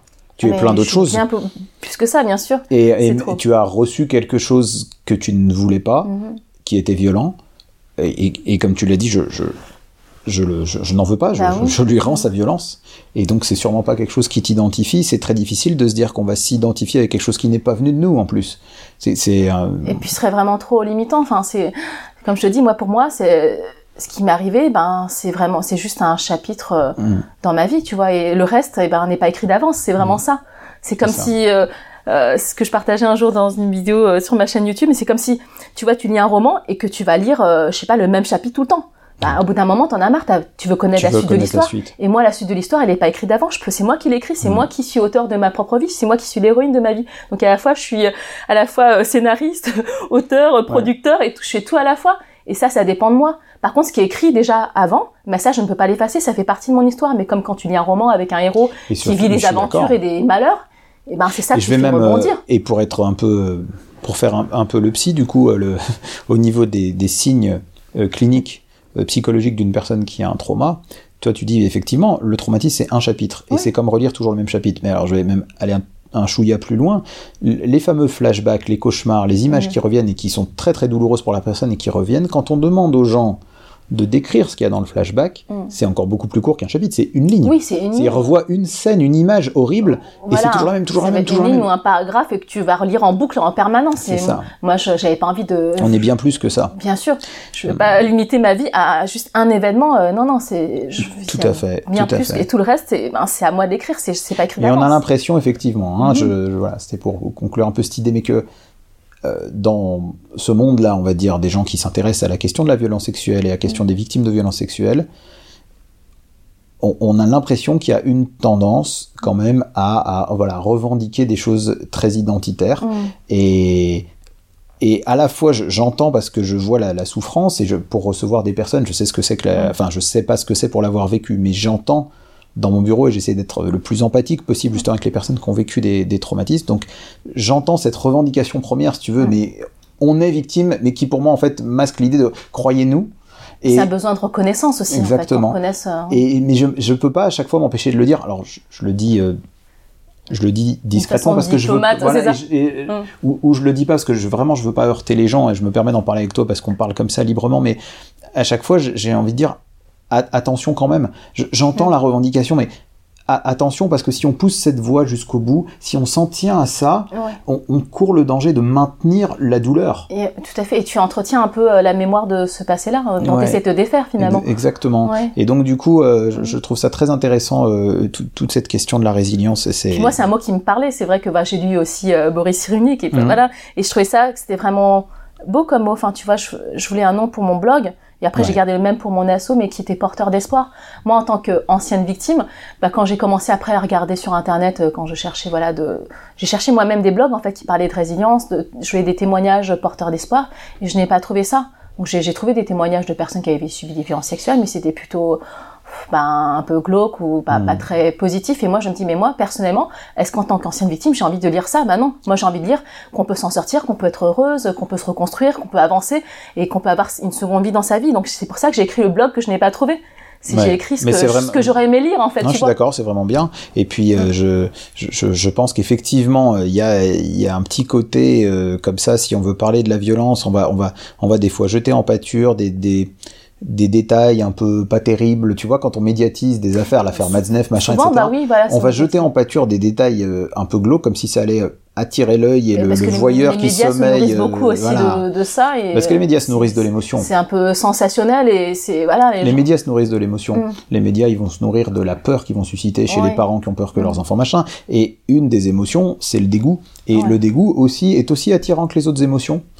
Et, et, et, il, et il pousse les gens. Et je pense que des fois, il y a cette petite... euh, euh, on, on joue sur la peur, on joue sur la colère, on joue sur le dégoût, et, qui souvent sont pas les émotions préférées des gens, mais qui sont aussi activantes, j'ai envie de dire. Quand, quand tu veux faire euh, du buzz, Mhm. eh ben, il faut essayer de. Il faut, il faut, il faut pas le faire comme ça si on veut avoir une réflexion.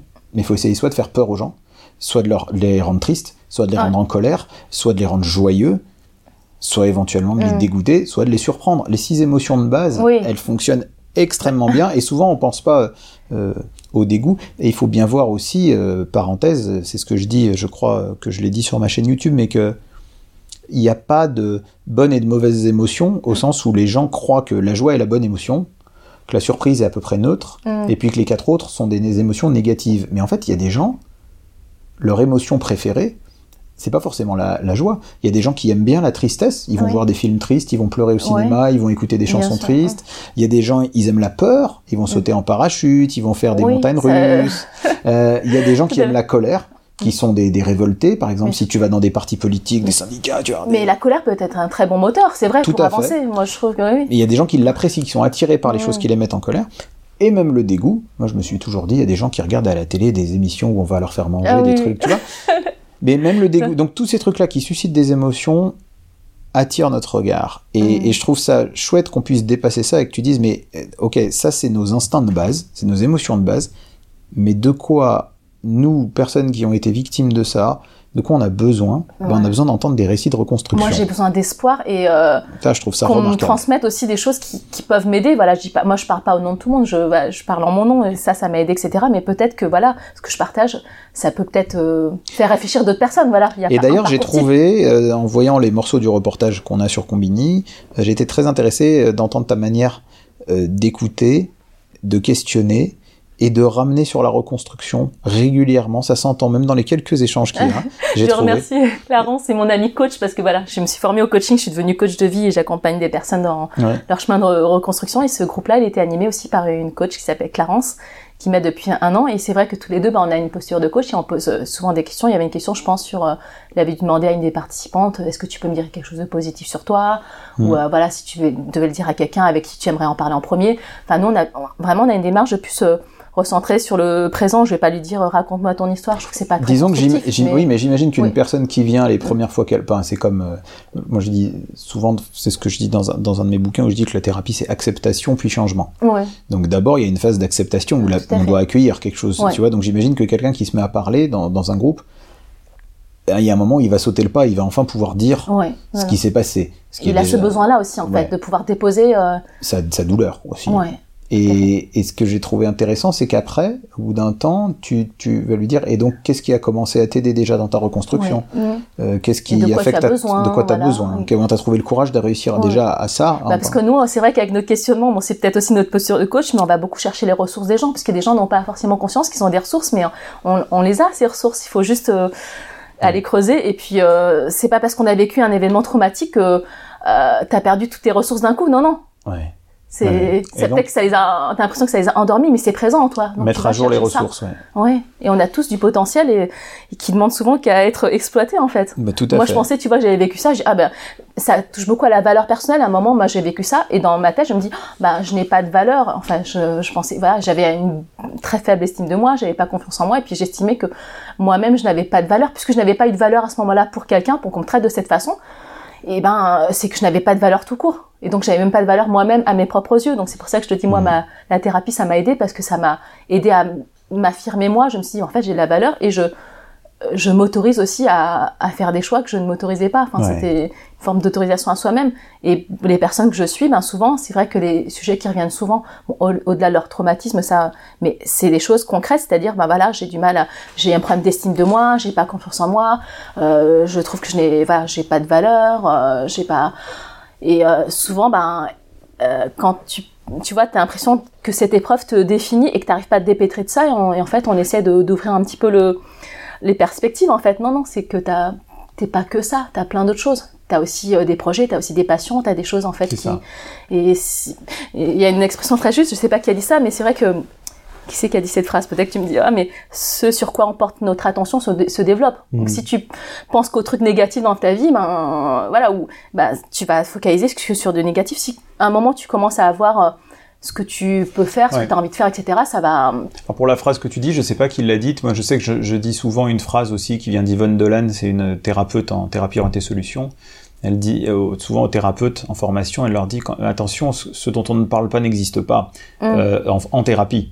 Donc pas, pas du tout le parallèle avec ce que tu disais tout à l'heure sur pas parler, c'est quelque chose dont tu parlais pas mais qui existait. Mais dans le cadre d'une thérapie, dans le cadre d'une démarche d'aide, ce dont on parle pas n'existe pas. Donc si par exemple je me mets à parler que des problèmes aux gens et que des causes de leurs problèmes, des sources de leurs problèmes et des sources de leurs souffrances, il faut en parler pour les accueillir. Mais si je ne parle que de ça et que je parle jamais de l'avenir et que je parle jamais de ce qui marche et que je parle jamais de ce qui aide et que je parle jamais de ce qui va mieux, je vais laisser l'idée que c'est pas le lieu, Ici, c'est pas de ça qu'on parle. Mmh. Ici, ça n'a pas sa place. Et au final, on, passe souvent à côté de, grosses informations. Et, c'est vrai que parfois, on peut reprocher ça au modèle médical. Le modèle médical qui est centré sur la maladie. Sur un symptôme. Le symptôme, maladie, cause de la maladie, guérison. Tu vois, le modèle médical, alors le modèle médical, on va dire, euh, en tout cas occidental, toi qui as connu la médecine traditionnelle chinoise, c'est vraiment un autre système mmh. de penser, euh, de, de, penser la médecine et de penser la santé.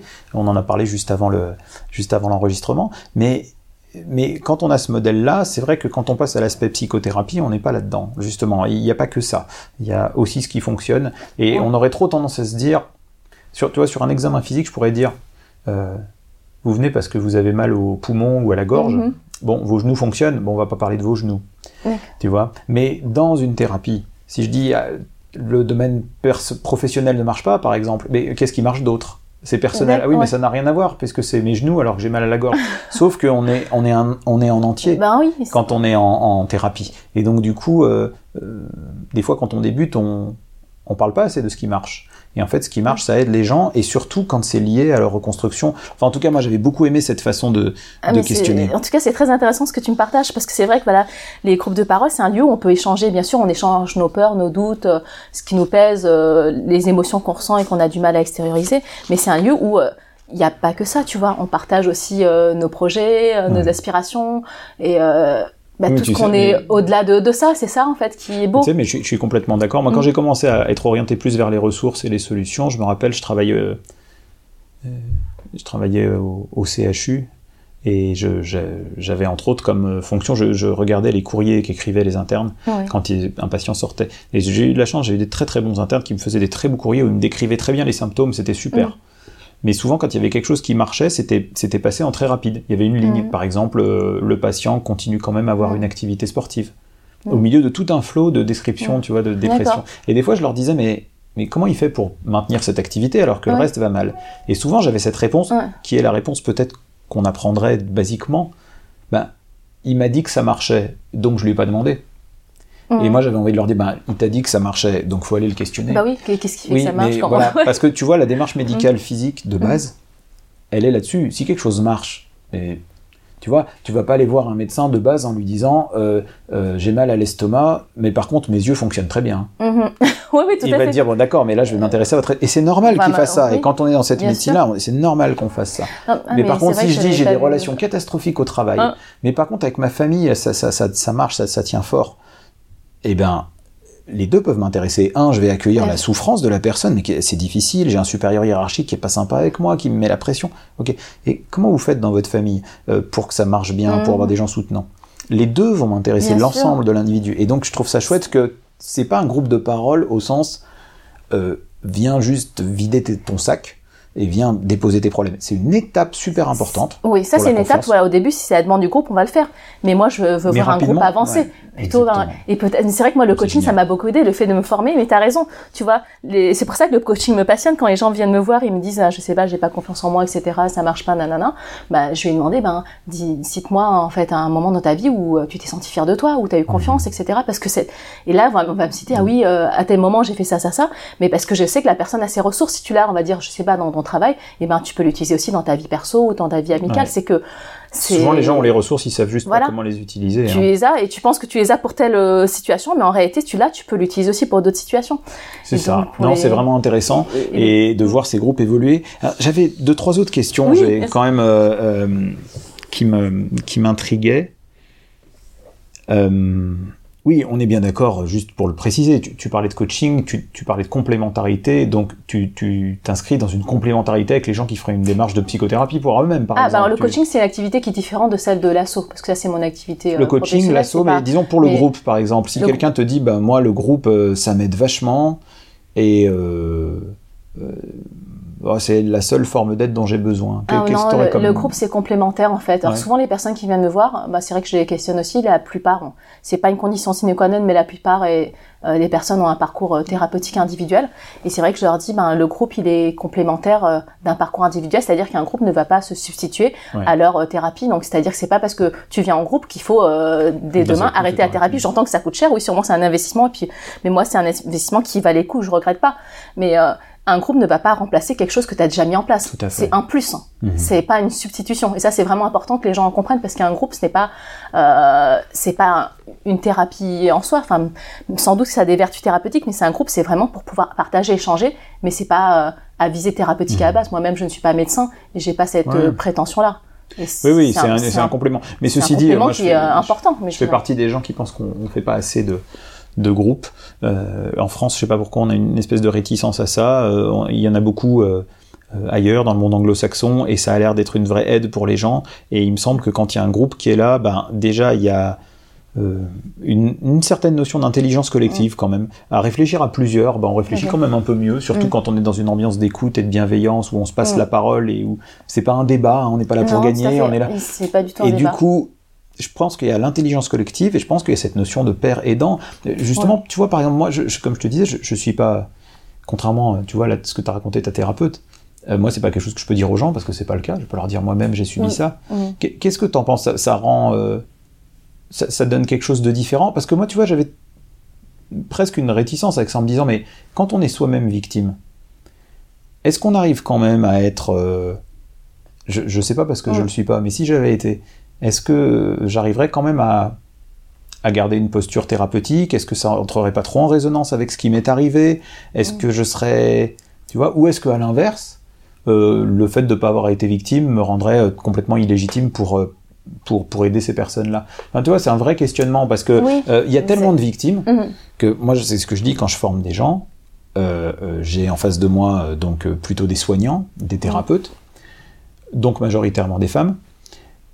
Et même s'il y a beaucoup de victimes hommes, je Mm. voudrais y revenir après, mais voilà. Mais donc, statistiquement, Oui. en face de moi, il y a des gens qui ont été victimes de ça. Mm. Et que je suis en train de former à aider d'autres à être victimes de Mm. ça. Tu vois? Et j'oscille toujours, je pense que les deux sont faux, mais Mm. j'oscille toujours entre les deux en train de me dire, oula, attention, est-ce que être victime, faut faire attention quand même à ce que ça résonne pas trop avec nous, on est là Mhm. pour aider la personne, on n'est Oui. là pas, pas là pour que ça résonne. Euh, inversement, ne pas être victime, est-ce que ça empêche de quelque chose? Est-ce que ça nous prive de quelque chose? Ça nous prive d'une d'une connexion avec la personne? Ou au contraire, est-ce que c'est aidant parce que ça nous permet de pas trop entrer en résonance? Enfin, je sais pas ce que t'en penses, mais Oh. tu dis que toi, ça a été important pour toi que ta thérapeute, Alors elle te moi, dise ça ça. m'a aidé parce que, alors moi, je peux parler qu'en tant qu'ancienne victime, on va dire, parce que je suis Ouais. pas dans l'autre cas, mais moi, ça m'a aidé quand ma thérapeute m'a dit ça. C'est vrai que je m'attendais pas à ce qu'elle me dise, mais je me suis dit, ben, déjà, euh, je me dis, ben, c'est une preuve de confiance aussi. Elle me dit ça. Moi, je lui raconte mon histoire, et puis à la fin, elle était pas obligée de me dire ça. Elle me Ouais. le dit, et je dis, ben, je sais pas pourquoi elle me le dit, mais moi, ça m'a aidé en tout cas à ce moment-là. Ouais. Elle m'a pas raconté les détails, elle m'a dit juste, je suis une ancienne victime, et aujourd'hui, je suis heureuse et je vais bien. Et ben, dans, mon histoire, je me suis dit, eh ben, là, je sais que je suis chez la bonne personne parce que elle va me comprendre. En fait, c'est vrai que moi, à ce moment-là, je me suis dit ça, elle va me comprendre par rapport à. Mais tu dirais que c'est une condition. Euh, C'est pas une condition. Elle, pour- elle me l'aurait pas dit. Euh, je pense que j'aurais continué avec elle, mais c'est vrai que le fait qu'elle m'ait dit à moi, dans mon cas en tout cas, j'ai l'impression que euh, j'avais pas besoin de chercher ailleurs. Enfin, je sais que cette personne-là était euh, Ouais. Alors, comme une vois- confirmation. Je me suis dit, bah peut-être que c'est un signe. Je sais pas pourquoi elle me le dit, mais Oui, oui, oui, non, bien sûr. Voilà. Non, mais c'est une question aussi que j'explore. Bon, euh, effectivement, moi, mon idée, c'est qu'il y a des personnes qui sont euh, anciennes victimes qui peuvent être très bons thérapeutes et d'autres qui peuvent l'être moins, et des gens qui n'ont Voilà, pas été a- victimes qui peuvent être bons thérapeutes ou pas. Par contre, quand on a été victime, je pense que c'est important euh, ce processus de résilience d'y être Mm. passé avant même toi en tant que personne qui anime un groupe.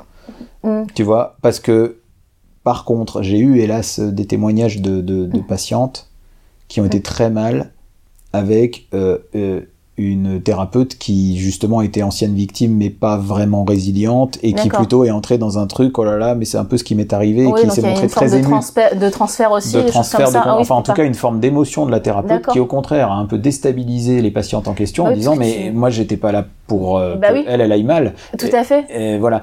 Tandis que toi, ta thérapeute, ce qu'elle dit, c'est mais je suis résiliente. En fait, je, Ouais. je vais bien dans ma vie. En fait, elle a fait pour toi. Elle m'a montré un chemin. J'ai dit, ah ouais, en fait, elle est heureuse. Elle a vécu ça. Ah bah, Elle t'a montré le chemin. elle m'a montré un chemin. Enfin, je la Le remercie chemin d'ailleurs. que tu poursuis parce Et que le tu as, chemin que je- toi, c'est ce que tu dis finalement. Tu dis mais Mais ok, je, je, Bien sûr. je l'ai fait et regarde, voilà d'autres gens Mais qui le fait. font. Mais t'as raison, c'est cette posture-là aussi que j'ai quand des personnes me confient leur histoire. Et oui, bien sûr, ok, ben, je, oui, en effet, c'est, c'est difficile ce que t'as vécu. Je ne dis pas le contraire, mais moi, c'est pas ça que je vois, en fait. Je vois que t'es une Mm. résiliente, en, t'es en train de, d'être sur ton chemin de résilience. Donc, Je pense que c'est extrêmement complémentaire. j'ai pas du tout de. Je suis, je suis convaincu Ouais. que les patients que je vois, euh, même si je pense, euh, je pense parce que factuellement, il y a eu des gens qui sont allés mieux euh, en venant me voir et en venant voir mes confrères, donc ça peut aider. Les techniques qu'on a, je pense à l'hypnosothérapie, bref, il y a des choses qui peuvent vraiment aider les gens. J'en suis absolument convaincu, sinon je l'enseignerais pas. Euh, et, et je pense que ça pourrait avoir un, ça peut avoir un côté complémentaire, d'avoir à la fois ce côté, disons, professionnel et technique de de la thérapie et je pense que ce côté accueil et enfin, je trouve que le, le travail que tu fais est vraiment chouette je pense que Ça me, ça me touche beaucoup. non, vraiment, ça, je pense qu'elle est extrêmement complémentaire. Mais après, je, voilà, je voulais préciser quelque chose, c'est pas parce que voilà, on n'a pas besoin, besoin d'avoir été ancienne victime Non, pour je- animer des groupes de parole. Tu vois, j'ai plein de personnes, mais des amis, euh, des coachs, euh, des thérapeutes, etc., qui m'aident à animer euh, des groupes Mm. et qui sont pas forcément des anciennes victimes. Donc en fait, c'est pas parce que tu as été ancienne victime que tu peux animer correctement Ça, je suis d'accord. ou que tu peux aider les gens ou accompagner les gens de- au niveau professionnel. Mais il est important, mais, Mais- il est important, euh, entre guillemets, euh, il est important de t'avoir entendu parler. Parce que ce que tu dis est, est vraiment important. Il faut que, euh, en étant victime ou pas, le discours c'est quand même celui-là. C'est quand même celui de euh, je, tu n'es pas que, que une victime, tu Mm. es aussi autre chose et ça existe sûr, euh, des gens qui s'en sortent. Et effectivement, toi, tu t'appuies sur ton expérience personnelle, mais ce qui est génial, c'est qu'à force qu'il y a eu des gens dans le groupe et que tu vois évoluer, ben, il n'y a Ouais, pas je que ton expérience personnelle. Ouais, Il y a aussi d'autres gens sûr, dans d'autres situations. Et moi, je dirais que justement, euh, n'étant pas moi-même dans cette situation, je peux m'appuyer sur la situation d'autres personnes. Alors, Mm. je raconte pas ma- forcément ma, ma vie personnelle, mais je sais ce que c'est que grandir avec des gens qui sont Mm. des résilients de beaucoup de choses, et je, je, je peux donner le témoignage euh, d'autres gens. C'est-à-dire dire, moi, j'ai, c'est une grande chance. J'ai vu beaucoup de patients et de patientes Mm. Vous avez être résilient. Donc, je- en fait. quand, quand à une patiente, euh, je peux dire, ça existe, des gens qui s'en sortent, je le dis Mm. pas parce que moi je l'ai vécu, mais je dis, j'en ai vu Parce que d'autres. t'es t'es témoin de ça, Je bien suis sûr. témoin de ça, je le Mm. vois au quotidien et c'est euh, c'est c'est la c'est l'horreur de c'est les horreurs de la vie, les choses qui arrivent là, mais c'est le cadeau de la vie quelque part de voir des gens. Se sortir de, ces épreuves Mais terribles. tu sais, c'est ça que les gens recherchent aussi. Moi, j'ai souvent des messages de personnes qui m'écrivent, voilà, qui ont, qui ont vécu des choses aussi euh, voilà, difficiles ou des violences sexuelles. Ils me disent, ils me disent, mais c'est vrai, alors on peut s'en sortir. euh, Je, je vous ai lu ou je vous ai vu, et en fait, vous me donnez tellement d'espoir. Donc, enfin, je ne pensais pas que c'était possible de s'en sortir, mais Ouais. j'ai dit, mais si, si, en fait, on peut s'en sortir. Et aujourd'hui, je pense que le temps est c'est venu. vraiment ça. Je pense que le temps est venu, tu ouais. vois. C'est-à-dire que là, on a été dans une période qui n'est pas finie et c'est un combat sans cesse renouvelé, mais il y a, il y a un combat pour que les victimes existent, soient reconnues, puissent parler. euh, Et ça, c'est hyper important. c'est hyper voilà. important et qu'on ait le droit, de le devoir Bien de sûr. dire que le, le- le- le coupable c'est l'agresseur et pas la victime. Ça, c'est fondamental. c'est fondamental, tout à fait. Mais je pense que, enfin, j'espère en tout cas que le le message Mhm. commence à, à prendre quand même dans la tête des gens. euh, qu'on se réveille sur des affaires du passé, qu'on se dise Mm. non mais attends, euh, qu- qu'est-ce qui se passe là? Que quand une victime parle beaucoup plus facilement qu'avant, beaucoup plus de gens soient touchés, que certains sujets qui ont été mis en avant par des associations aient été vraiment euh, euh, repris et adoptés euh, par la société. Enfin, les- les- la question de, du viol, la question des, des, des violences euh, sexistes et Mm. de- des, des femmes battues, etc. Enfin, et, du coup, je, me, je pense que voilà, on voit poindre ce mouvement-là et je pense que le temps est venu effectivement de parler de ça et de parler de ces reconstructions. C'est fondamental, c'est vraiment très important. Euh, c'est ça qui manque aussi souvent parce qu'on parle beaucoup, il y a beaucoup de témoignages euh, de, victimes, on va dire. Mais moi, j'ai rarement vu euh, des reportages ou des témoignages de personnes qui disent voilà qu'est-ce qu'ils ont fait pour aller bien ou dire ben je m'en suis sortie, je vais bien, je suis heureuse, C'est pour ça que je pense c'est une idée dont le temps est venu. et, parce, et franchement, ben, c'est vrai que les personnes qui ont vécu ça, c'est ce que tu recherches.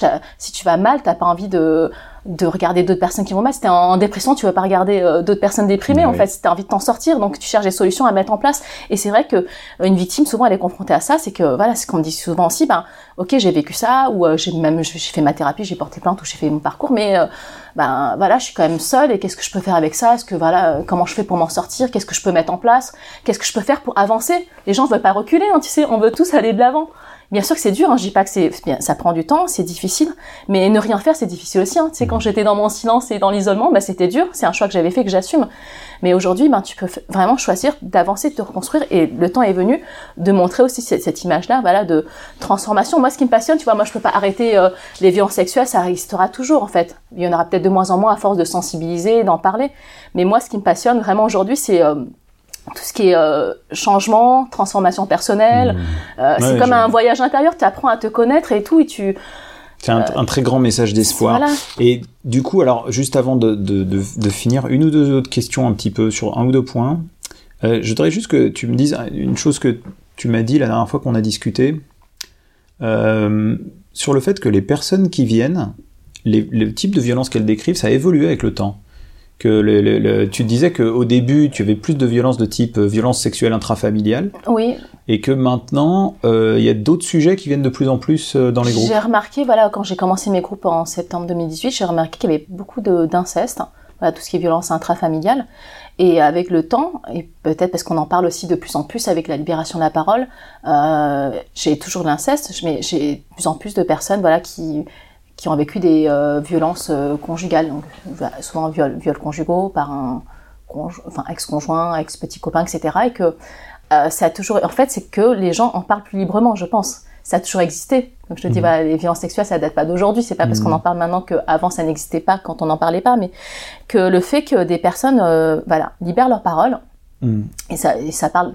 Euh, et puis on a mis des mots pour le dire. aussi et des choses comme ça. Ben, euh, j'ai remarqué que il y a plus de personnes euh, voilà qui ont subi des violences euh, au sein de leur couple par exemple et qui ne s'en rendaient pas compte en fait parce qu'elles pensaient que c'était normal ou il y avait aussi une notion de devoir conjugal qui n'existe pas mais c'est tellement ancré tu vois dans la mentalité on se dit ben voilà euh, c'est je suis en couple donc il y a des choses que je ce qui est normal en fait et mm. que je Sauf que quand On n'en parle pas non plus, c'est assez, tu vois, mm. c'est assez intime ce qui se passe dans un couple. Les gens ne, ça les regarde pas, même tu, les gens ne vont pas regarder ce qui se passe dans ton couple. Donc, et donc ça a un peu évolué de ce côté-là. Plus, ouais, plus je pense que plus quand même la parole se libère, et ça parle beaucoup de, de consentement aussi maintenant. Et ben les, les, personnes réfléchissent et me disent ben finalement ben là je ne voulais pas ou c'est pas parce que je suis pas débattue que euh, j'étais consentante. En fait, c'est vraiment une notion de Enfin, oui. D'accord. Donc dans le, dans le groupe, on entend des histoires de ce genre.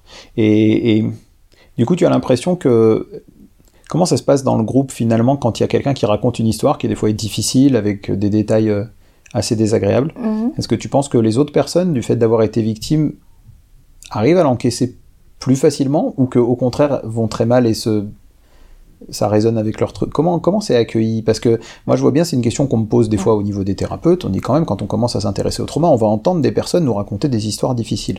Mmh, bon alors c'est notre boulot et puis nous on a des outils et puis voilà. Mais je me dis une, une, personne qui est victime et qui donc n'est pas que victime. Oui c'est aussi quelqu'un qui est pas forcément préparé oui, qui est pas préparé, qui a pas cette posture. Mais c'est intéressant ce que tu dis. C'est comme moi, souvent on me demande Ania comment tu fais pour écouter des histoires euh, toute la journée et tout depuis tout ce temps. Euh, tu, euh, ça doit être dur. Et en fait, bah pour moi ce n'est pas dur parce que c'est pas mon parcours, c'est son histoire. Ça. Si elle partage une souffrance ou des douleurs, ça lui appartient. Ce n'est pas la mienne moi j'ai mon parcours et cette personne a la sienne. C'est vrai qu'on peut être en empathie avec elle sans prendre. Bien sûr, on est humain. Moi, je ne prends pas. J'ai jamais pris la souffrance des autres. Et mais, quand je mais les personnes qui dans sont le groupe, groupe, eh ben c'est vrai que alors c'est très rare maintenant que je fasse des groupes où les gens racontent à tour de rôle que leur histoire. C'est plutôt en fait ce qui va les bloquer aujourd'hui pour avancer. Mais si la demande du hmm. groupe aujourd'hui est de dire chacune on raconte son histoire, c'est ok aussi. Donc généralement, bon voilà, si on est une dizaine de personnes, on a quand même un temps de parole limité parce que ça dure deux heures. Donc chacune parle, on va dire dix minutes. Mais euh, c'est vrai que moi je préviens aussi, enfin je fais des réunions avant d'accueillir des nouvelles participantes et je leur dis bien aussi, ben les groupes de parole ça peut remuer, ça peut secouer, donc c'est pour ça que je demande à chacune si vous avez un parcours individuel ou pas, parce qu'il y a des choses qui remuent. Et après ben si ça, s'il y a des choses qui se réveillent après un groupe, il faut le travailler en mmh. individuel. Et je dis bien aux personnes qui viennent aussi que euh, les histoires qui se partagent en fait, il faut avoir conscience que c'est le parcours de l'autre. Donc c'est-à-dire que l'autre personne dit, il faut pas être une éponge, j'ai absorbé. Il faut aussi quand même se protéger. On va dire, tu peux pas absorber les souffrances des autres parce que ce n'est pas la tienne. Donc tu, les, tu les, prépares. Un je leur dis aussi, c'est vrai que je leur dis, ben voilà, euh, je répète, et eh ben ce que les gens partagent. Je dis en réunion d'information, voilà, ce que hmm. les gens vous partagent. Et eh ben c'est sachez que l'histoire de, c'est son histoire à elle, c'est votre parcours à vous, c'est le, c'est le vôtre. Mais c'est pas parce qu'une fille va raconter autre chose que, que votre souffrance devient. Ça peut résonner pour elle, ok, c'est, mais ça veut pas. Pas qu'elle pense non plus que sa souffrance est illégitime en se disant, oh, il est arrivé pire que moi. Mais tu vois, il peut y avoir aussi un truc. Il n'y a pas non plus de comparaison. Vrai. Je dis aussi, on n'est pas là pour comparer parce qu'il n'y a jamais deux histoires pareilles, c'est jamais le même contexte, les mêmes mm. personnes, la même situation. On ne compare pas ce qui n'est pas comparable. Et j'ai. C'est ça. Donc il y a un travail de préparation. Et après, je leur dis aussi, il faut pas non plus absorber la souffrance des autres. Enfin, il faut quand même faire la part des choses, c'est-à-dire que son parcours, ce qu'elle partage, c'est son parcours à elle et ce que tu partages, c'est ton parcours à toi. force Donc de je vivre, cadre un peu comme ça. Ouais, c'est ça, c'est ça. Donc tu as une préparation et donc à force de vivre tous ces groupes, tu as dû apprendre énormément de choses sur la façon de le faire. Ah, j'ai appris énormément. T'as appris par euh, essai-erreur un peu. Ah oui, bah tout à fait. J'ai, j'ai, euh, ouais, je me, il y a des fois où j'ai dû faire la mauvaise façon, et mais ça m'a permis de prendre conscience et d'améliorer mes groupes. Et puis même souvent mes groupes, je demande aussi aux participantes. Bon là, j'en ai animé peut-être un peu plus d'une soixantaine, et justement, je demande aux gens. c'est grâce à, aux personnes qui participent aussi qui me font des retours. Je leur demande de me faire des feedbacks, me dire ben voilà, si elles peuvent me faire un retour sur euh, le groupe, ce qu'elles ont aimé, ce qu'elles n'ont pas aimé, même si c'est ok. Enfin, moi, je prends pas de façon personnelle. Elles peuvent me dire, ben ça, j'ai pas du tout aimé cet exercice, ça ne m'a pas aidé. Ben c'est ok. Ça veut pas mm. dire qu'elles m'aiment pas moi. C'est rien hein, presque, j'ai envie de dire. Et comment je pourrais améliorer les groupes? Souvent, je demande ça. Qu'est-ce que vous aimeriez trouver? Comment je pourrais améliorer? Et c'est grâce à ces retours-là que j'ai pu euh, ben, développer des activités quand j'ai eu des demandes, voilà, on aimerait avoir d'autres choses, etc. Tout à fait. Et que j'ai trouvé les professionnels pour m'aider dans ces projets. Ben, c'est comme ça que euh, j'aime Je trouve que c'est ce qui est beau, c'est que c'est une co-création, voilà.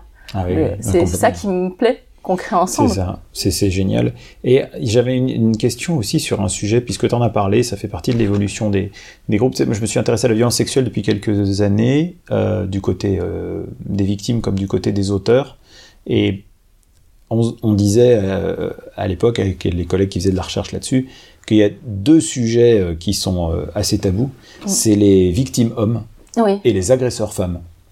Alors, euh, alors, je ne sais pas si sur les agresseurs femmes, tu as une, position là-dessus, parce que toi, c'est des victimes que tu reçois et pas des auteurs. Mais j'imagine que si jamais il y a des récits dans lesquels il y a des agresseurs femmes, ça doit mm. peut-être être surprenant pour un certain nombre de gens euh, d'entendre ce genre de récits, parce qu'on en mm. parle moins. Je pense qu'il y en a plus que ce qu'on dit. Oui, alors c'est pas parce qu'on en parle moins que ça n'existe pas, en fait, mais c'est vrai que c'est euh, c'est un peu plus invisible, hein, c'est peut-être même plus tabou, mais ça existe hein, des agresseurs femmes. C'est vrai qu'on va dire au niveau des chiffres, il y a moins de femmes agresseurs que d'hommes agresseurs, mais comme tu parles de, bah, des victimes hommes, bah, c'est pas parce qu'on n'en parle pas qu'il n'existe pas. En fait, il y en a beaucoup. Hein. Et il y en a beaucoup, et sûrement plus qu'on imagine, et avec des, il me semble, des difficultés spécifiques liées mm. à leur genre. Mm. Euh, comme la difficulté euh, d'en parler, la difficulté de s'en plaindre, la difficulté d'avoir peur de passer pour euh, quelqu'un qui n'aurait pas été assez fort, enfin quelqu'un qui... Non, tout à fait, ça c'est vrai que c'est... J'ai l'impression qu'il y a une difficulté spécifique. C'est quoi ton expérience dans les groupes avec des hommes? Ben, Déjà, c'est vrai que la parole des hommes, eh ben, euh, elle est... Elle est quand même plus invisible dans la société, tu vois, elle est moins attendue. Une femme qui parle de violence sexuelle, eh ben, c'est plus ok au niveau de la société. T'entends rarement des hommes qui parlent euh, voilà de violences qu'ils ont subies, pas forcément sexuelles, mais ça peut être des violences conjugales, etc. Mm. On parlait beaucoup de violences conjugales à un moment, mais il y a aussi des hommes battus. Des... Bien sûr. Et euh, les hommes, c'est parce que ce sujet est tellement tabou, je trouve qu'il est vraiment très invisibilisé enfin par la société.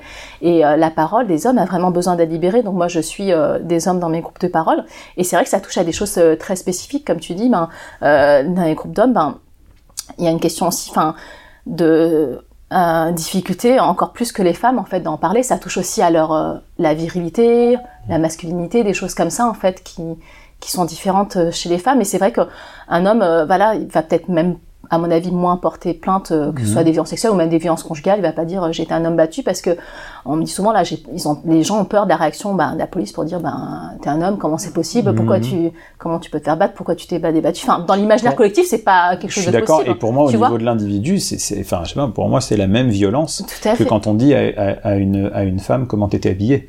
Finalement, t'étais habillée, tu l'as un peu cherché, ou t'es un homme, tu t'es laissé battre, Bah, t'aurais dû agir autrement en tant qu'homme. C'est pareil que quand on dit à une fille, t'aurais dû t'habiller autrement en tant que femme digne en Et, quelque et en ayant ces questions-là, d'ailleurs, tu aurais dû faire ceci, cela, c'est qu'on essaie de refaire l'histoire, mais c'est quelque chose qu'on ne peut pas changer. Et on Enfin, peut pas vois, changer. Et, Et on essaie de comprendre des choses, mais on n'est pas dans, dans l'ordre de la compréhension, en fait. C'est des choses qui, qui arrivent, et beaucoup plus qu'on ne le pense. C'est pas parce qu'on n'en parle pas que ça n'existe pas. Mais euh, c'est vrai que la parole des hommes, eh ben, et je trouve que ça, voilà, ça mérite vraiment euh, à être beaucoup plus euh, libéré. Et euh, Ouais. pour que ça soit moins tabou, en fait, déjà, ben, il faudrait que les gens puissent en parler. Et de montrer déjà que ça existe. Il y a des gens, c'est pas parce que ça, on n'en parle pas que ça n'existe pas. Enfin, bien au contraire. Ouais. Je me rappelle comme- justement quand euh, le hashtag MeToo avait commencé à, fleurir sur les réseaux sociaux, avant qu'il y ait une polémique autour de ça, hein, quand ça a- au tout début, quand ça a commencé. Et je me rappelle d'un d'un un de mes contacts qui l'avait écrit, un, Mm. un homme Oui. qui avait écrit MeToo. Et justement, les commentaires des gens, il y en avait eu deux ou trois. Alors, c'est maladroit, hein, mais Ouais. la première, Ah oui, c'est vrai, même les hommes peuvent subir. Tu vois, comme, tu vois même, même les hommes. Donc, il y avait qu'on ce s'y côté- attend pas, même les hommes. Ouais. ah bon. Mais en tout ce cas, côté c'est invisible. Mais ce côté invisible, eh ben, ça va pas rester invisible tout le temps. C'est que on peut faire avancer, on peut faire avancer les choses en fait. On peut. Mais c'est vrai que moi, c- t'as raison. Moi, quand les hommes euh, se confient, euh, enfin, dans les groupes, moi, je suis vraiment hyper euh, admiratif. Je le suis aussi, bien sûr, pour les femmes. Mais quand un homme, quand même, a, euh, bah, arrive à, le, à, le- à se confier à un groupe et Il a, dû, il a dû surmonter des vois, difficultés des- spécifiques liées au fait. genre, et il me semble que dans les deux cas, il y a, une, il y a un fait de, de surmonter les difficultés. Voilà, j'ai été violé, ben, est-ce que tu étais habillé comme ci, puis de l'autre côté, ça va être est-ce que tu n'aurais pas pu te défendre? Euh, Il va y avoir dans tous les cas une difficulté à surmonter, mais qui est un peu du même ordre, qui est on va Oui, voilà. culpabiliser la victime. soit sur la façon dont t'es habillé pour une femme ou un homme, ben, La façon dont t'as réagi, tu plus, t'es normalement, t'es plus fort. Comment c'est, c'est possible? Mais euh, Ouais, voilà. c'est... Mais en réalité, sais, au-delà du sexe, hein, qu'on soit homme ou femme, ou même les enfants, on n'en parle Mm. pas, mais les enfants aussi sont euh, vraiment touchés, les mineurs. Mais c'est pas une question de, de genre, en fait.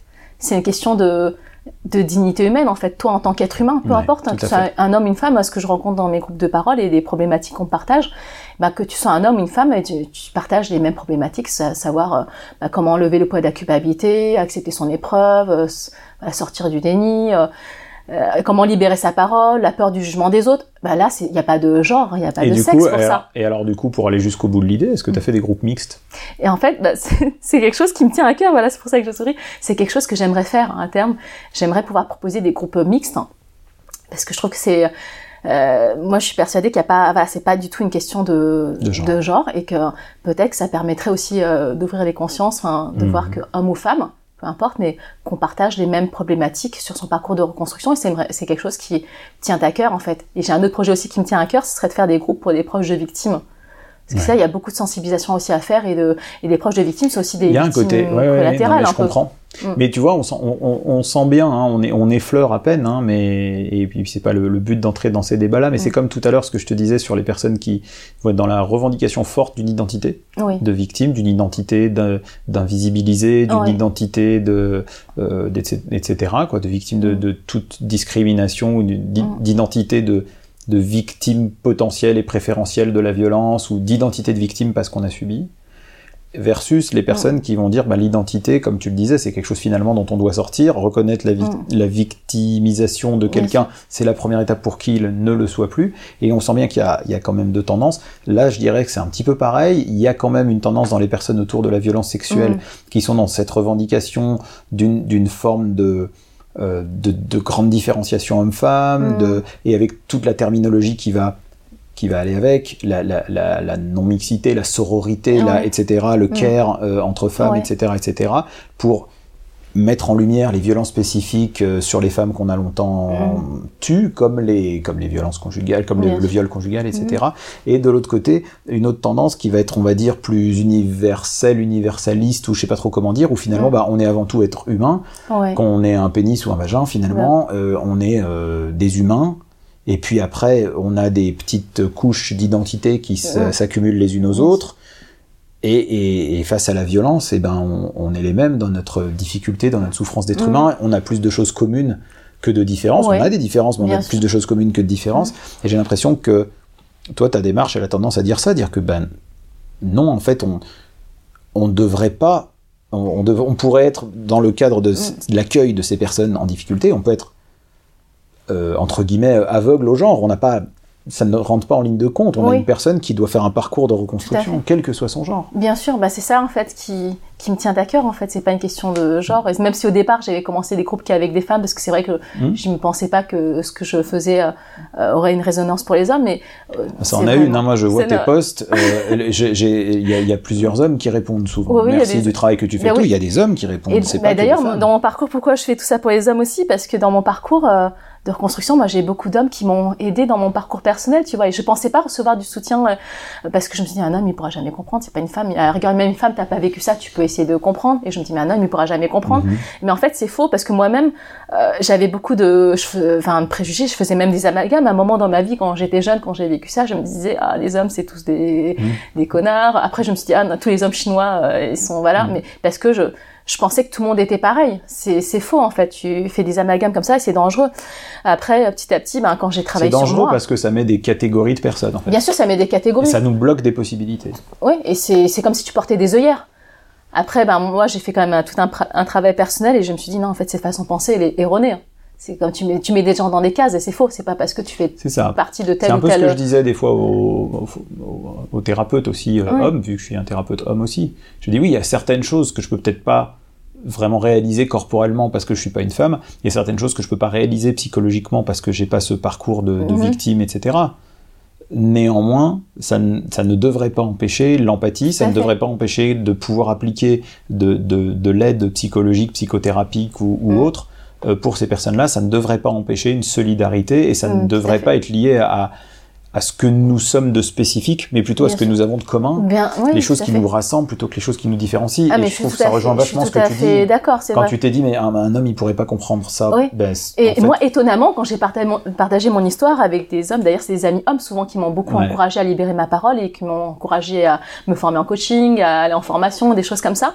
Et euh, je dis pas que les femmes n'étaient pas, m'encourageaient pas, mais les hommes, j'étais tellement étonnée que on m'encourage et je dis mais en fait ces personnes je pensais pas qu'elles pourraient me comprendre. Et au final c'est elles qui me qui me poussent au-delà de ma zone de confort en fait. Ça m'a tellement aidé et euh, c'est ce projet pour les hommes je trouve que ça avait tellement de sens. Et pour moi c'est une façon aussi de rendre hommage aux, hommes qui m'ont aidé dans ma vie en fait qui mmh. m'ont tellement encouragé à me libérer en fait à me libérer et m'affirmer.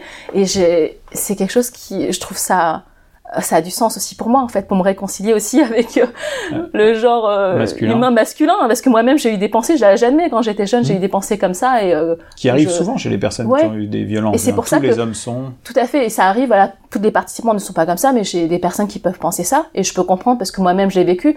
Mais c'est une étape et à un moment bah, tu dois surmonter ces, ces préjugés là et c'est pour ça que le groupe comme tu dis un groupe mixte c'est quelque chose qui me tient à cœur. Je sais pas quand mais bah, dans les prochains mois j'aimerais proposer ça. Travailler ce projet tout le monde ne sera pas prêt à mais les personnes qui sont prêtes et tout, et peuvent entrer dans un groupe mixte. Et en réalité, ben, tu verras que quel que soit ton genre, et ben, tu peux partager, tu peux évoluer avec un groupe qui regarde dans la même direction. C'est vraiment ça.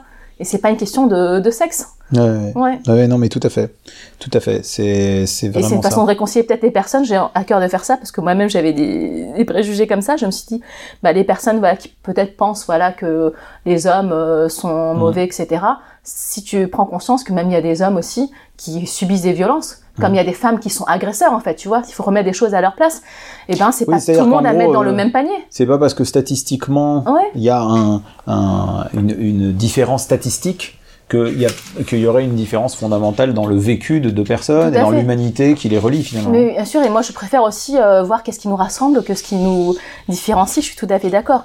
Puis euh, non mais j'entends bien. bien sûr. Puis c'est bien d'imaginer mm. qu'il n'y ait pas de nature justement que c'est pas une nature. C'est-à-dire que de dire finalement, même si moi je suis, je suis, je suis assez d'accord avec les, les conclusions majeures, mm. euh, si tu veux, des, des, des, chercheurs en féminisme, etc. là-dessus. C'est-à-dire qu'effectivement, mm. il y a une certaine favorisation dans certains domaines euh, euh, des hommes, ou qu'il y a ce qu'on appelle une, une, culture du viol, quand on a tendance à se demander comment une fille était habillée, etc. Mm. C'est vraiment quelque chose qui est, qui est inimaginable, et je suis, je suis tout à fait d'accord, mais il faudrait, mais pour autant, ce que tu dis, si j'entends bien, hein, tu m'arrêtes si j'ai mal compris, mais finalement de dire, c'est pas parce qu'on est une femme qu'on est victime par nature et un homme qu'on est agresseur par nature. Oui, Tout peut se passer et c'est plutôt ce qui nous rapproche que ce qui nous éloigne en fait, qui nous Parce que qui nous met dans que ce groupe ce de qui parole. nous rapproche, en fait, on peut s'en servir pour euh, faire avancer la cause et euh, mettre des choses en place. Si on se concentre sur ce qui nous, ce qui nous fait diverger, tu vois, et ben, je vois pas comment on peut rassembler nos forces pour euh, pour avancer et euh, faire évoluer les choses. En fait, moi, je préfère me concentrer sur euh,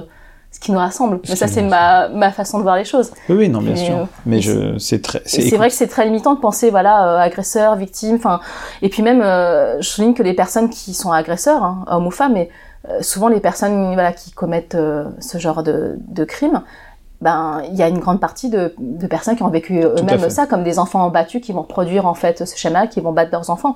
Il y a des, des hommes euh, ou des femmes agresseurs qui ont eux-mêmes vécu des violences sexuelles dans l'enfance. l'immense donc- majorité. ouais. Donc voilà, une grande, je connais pas les chiffres exactement, mais ça doit être peut-être, je sais pas, 80% Alors, ou moi, quelque chose comme ça, mais Ça, ça dépend comment on compte. Euh, c'est vrai que moi, euh, les études sur lesquelles je m'appuyais à l'époque, quand je travaillais euh, dans ce domaine-là plus spécifique, parce que moi pendant pendant deux années, j'ai travaillé aussi en prison, donc j'ai vu aussi D'accord, d'autres ouais. euh, d'autres choses. Euh, en dehors de la prison, on va dire, on rencontre plus en thérapie évidemment les victimes, et c'est la majorité de mes de mes patients et patientes. Euh, bah, en prison, on rencontre aussi les auteurs. bien sûr. Et en fait, apparemment, il semblerait que statistiquement, euh, on est quand même sur les violences sexuelles, on est euh, deux tiers à peu près Ouais. des auteurs qui aient vécu des violences sexuelles, eux aussi. oui. Si tu ajoutes les violences physiques aux violences sexuelles, parce qu'il y en a qui ont vécu des violences physiques ou psychologiques, etc. monde, et, là, cas, et là, c'est quasi tout le monde, c'est-à-dire que la plupart, et en tout cas l'expérience clinique de, de, Mm. de tous mes collègues, au-delà de la statistique, hein, vraiment l'expérience clinique qu'on a, c'est quand on discute avec un auteur, on Mm. trouve très souvent un truc assez violent quand Bien même. sûr. Pas du genre, je cherche la petite bête jusqu'à trouver quelqu'un qui t'a embêté, mais oui, vraiment assez facilement, on trouve un truc quand même assez violent, Bien physiquement, voire psychiquement, voire sexuellement, voire tout ça à la fois. Ouais.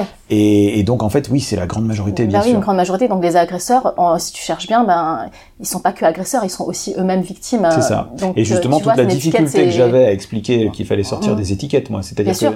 quand je disais les agresseurs sont aussi victimes, c'est vrai qu'il y a toujours des gens pour te dire quoi, euh, vous essayez de les les gens, c'est comprendre et de les défendre. Alors c'est pas non, Alors, ça pas n'excuse pas ce qu'ils Ça ont fait, n'enlève rien sûr. à ce qu'ils ont fait, Par absolument contre, rien. Voilà, il faut regarder aussi les choses. Si Bah, ça explique que des choses puissent euh, se reproduire, etc., et que Et- les personnes ont. Disons que je suis d'accord avec toi. Statistiquement, ce qu'il faut dire là-dessus quand même, c'est que euh, l'immense majorité des agresseurs ont été victimes. Mais l'immense majorité des victimes ne deviendront jamais agresseurs. Mhm. Des fois, c'est la crainte des gens. J'ai été sûr. victime, est-ce qu'il y a des chances que je le refasse? Dans l'immense, immense, immense, alors là, c'est une énorme statistique, c'est la majorité du temps. Non, ça n'arrivera pas, personne n'aura de pulsion de violence. C'est une petite minorité. Et donc, par contre, parmi les agresseurs, effectivement, euh, euh, là, par contre, c'est la majorité d'entre eux qui, a Mhm. été, qui a été victime. Ça veut aussi dire que tenir compte de ça, c'est aussi euh, être préventif. qui n'ont pas été accompagnés euh, aussi dans un parcours de soins, etc. Et les- donc on des fait. victimes qui sont tout sauf résilientes au moment où elles arrivent à l'âge adulte. Et Mhm. donc du coup, euh, oui, euh, soigner les victimes, c'est soigner les auteurs. Soigner les auteurs, c'est éviter d'autres victimes. Euh, et, Parce qu'il y a des auteurs qui ne prennent même pas conscience, en fait. euh, C'est ça, en général, ils ont. des- Et d'ailleurs, en général, le fait d'avoir été victime les empêche de prendre bien conscience. sûr. Le, le Mhm. fait d'avoir été dans une rationalisation ou dans une euh, leur empêche de prendre conscience de la gravité de leurs actes. Le fait d'avoir été dissocié leur empêche ça. Donc c'est intéressant de ramener un peu de, de complexité et de bien dire que c'est des niveaux différents. Il est Tout bien fait. évident que moralement, juridiquement, philosophiquement, tout ce qu'on veut, c'est inacceptable, sûr, impardonnable, ça n'enlève ne absolument justifie- rien, la sanction est pas, justifiée, etc. Euh, ça permet juste de comprendre la complexité d'un Voilà, phénomène. mais quelquefois on colle une étiquette aux gens, mais en fait en réalité on peut avoir plusieurs étiquettes aussi. Et puis voilà, c'est Et puis, pas. ça marche, et puis ça marche et- mal les étiquettes et, parce que euh, quand tu regardes, quand on regarde quand même, souvent justement, moi je, je trouve, hein, je, et, et là je, vraiment je veux pas euh, parler à la place des victimes, mais parler de la, de la, la parole qu'on reçoit des Mm. victimes, et tu, tu dois sûrement entendre cette nuance-là parfois aussi, c'est-à-dire que euh, coller des étiquettes de euh, euh, victime, agresseur, euh, monstre versus victime, etc., etc. Parfois, c'est des étiquettes qui sont très difficiles à entendre et à recevoir pour les victimes. C'est-à-dire qu'à la fois la victime qui ne veut pas avoir une étiquette de victime et n'être que ça, et à la fois quand c'est compliqué, par exemple, quand c'est dans la famille, quand Mm. c'est des choses comme ça, et ben Ouais. des fois c'est quelqu'un qu'elle connaissait, avec qui elle avait une relation, et qui parfois cette relation avait aussi des bons côtés Mm. et aussi des mauvais côtés. Et d'un seul coup, qu'on lui impose de lui dire euh, tout est blanc, tout est noir, Mhm. à la fois cette personne-là n'a que des aspects négatifs et tu dois la considérer comme un monstre. Si tu as le moindre aspect positif à cette relation, c'est que tu es victime de son emprise. Mm. Et inversement, des fois, la personne peut être très mal en disant bah, c'est quelqu'un que je connaissais. Alors, Mm. je parle des cas où la, la victime connaissait l'auteur, Mm. qui sont la majorité, Ouais. et des cas où la victime connaissait l'auteur et avait une relation correcte avec cette personne, ce qui est aussi un cas. Mm. Voilà. Ben, dans ces cas-là, par exemple, une pure étiquette n'arrive généralement pas à apaiser la personne. Elle arrive à, à être apaisée quand elle a accepté aussi la complexité qu'il peut y avoir là-dedans. Le fait que à la fois c'est telle personne qui m'a qui a fait un truc super interdit, très grave, qui Mhm. doit être punie pour ça et qui est impardonnable, Mhm. et dans le même temps, Mhm. j'ai pas que ces souvenirs-là avec cette personne, j'en ai aussi d'autres, et les deux sont vrais. Les deux sont vrais en même temps.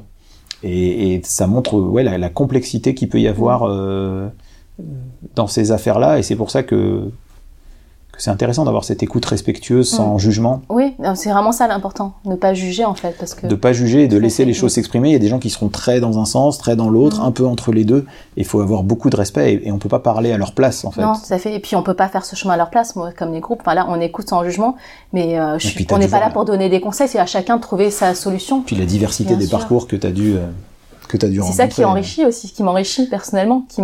C'est qui aurait pu penser que tu pourrais dire de ça que c'est Allez, je sais pas si je mets, je mets encore des guillemets mais c'est les résilientes c'est pour toi c'est une belle aventure.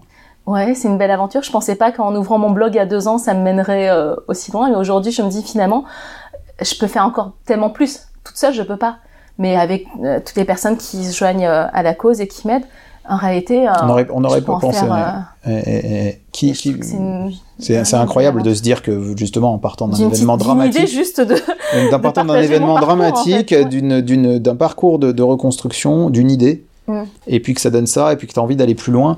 Euh, alors, je sais pas, parce que ça fait, ça fait un bon moment qu'on parle, je sais pas s'il y a encore des gens qui écoutent à ce stade-là de, de l'enregistrement. Ils sont peut-être raccrochés des. Ils ont peut-être raccroché ou ils, ils On va parler pour ceux qui nous écoutent. alors. Voilà. Et du coup, euh, euh, mais, mais du coup, j'espère qu'il y a, il y a d'autres gens qui feront des choses et qui seront inspirés par ta démarche. Moi, je trouve ça extrêmement inspirant, éclairant. Ça m'apprend beaucoup ça, de ça me choses. touche énormément. Tu sais, enfin, c'est vraiment, pour moi, c'est une façon de contribuer à mon échelle en fait à cette cause qui me touche personnellement. C'est vrai que j'aurais pas vécu ça. Je ne pense pas que je me serais investie autant. ouais, ouais. Mais c'est vraiment, euh, non, mais c'est vraiment lié au sens en fait. Donner, pouvoir donner un sens à mon épreuve que je n'ai pas choisie, mais c'est moi qui choisis ce que je Mhm. veux en faire et donner un sens qui peut aider les gens en fait. Moi, ça m'aurait aidé, tu vois. Moi, je fais, je fais ce, que, ce qui m'aurait aidé. J'aurais aimé qu'à 15 ans, quelqu'un vienne me voir et me dise, Anya, ce qui t'arrive, ok, c'est terrible, mais ça ne te définit pas. Ça va pas conditionner le reste de ta vie. J'aurais aimé qu'on me le dise. Et ça, j'ai mis tellement de temps à le comprendre. J'aurais aimé qu'on me dise, ok, ben, tu vas pas rester victime toute ta vie. Et d'accord, aujourd'hui, tu peux être malheureuse et c'est normal. Et il y a des hauts et des bas et tout. C'est ok. Mais un jour, tu vas te reconstruire, tu vas avancer, tu vas être heureuse. Hmm. J'aurais te- tellement aimé qu'on me dise ça, donc euh, je, voilà, aujourd'hui je partage ça parce qu'en espérant que voilà, euh, des peut-être que ça pourra aider des personnes à gagner quelques années sur leur parcours. Ouais. Mais euh, Ouais, je fais ce que j'aurais aimé qu'on me dise et qu'on, bah, j'aurais, je fais, ce, je dis ce que j'aurais aimé entendre moi-même en fait, Ouais. et que je n'ai pas entendu, mais c'est ok. Et aujourd'hui, ben, je peux le faire. Et euh, c'est vrai qu'on vit à une époque où il y a des réseaux sociaux, il y a Internet et tout. Il n'y avait pas tout ça euh, il y a Mm. plus de 20 ans. Donc, euh, et aujourd'hui, tu sais, je me suis tue autant d'années, j'ai plus envie de me taire en fait. Je- je- J'ai envie de parler de parce que ma parole compte, comme celle de toutes les personnes qui passent par là. Ben, euh, vraiment, moi, j'encourage les gens à parler parce que notre parole compte. Mm. Et, et ce qui est important, c'est moi, je pensais que j'étais seule en fait. Mais c'est une sensation que j'avais. La sensation que j'étais seule, ça veut pas dire qu'on est seul. On peut choisir en réalité de sortir de cette solitude. Et c'est pour ça que je te disais, euh, je pense que le, le temps est venu vraiment qu'on entende les gens comme toi qui disent euh, Je ne suis pas seul Mhm. à être passé par cette épreuve-là.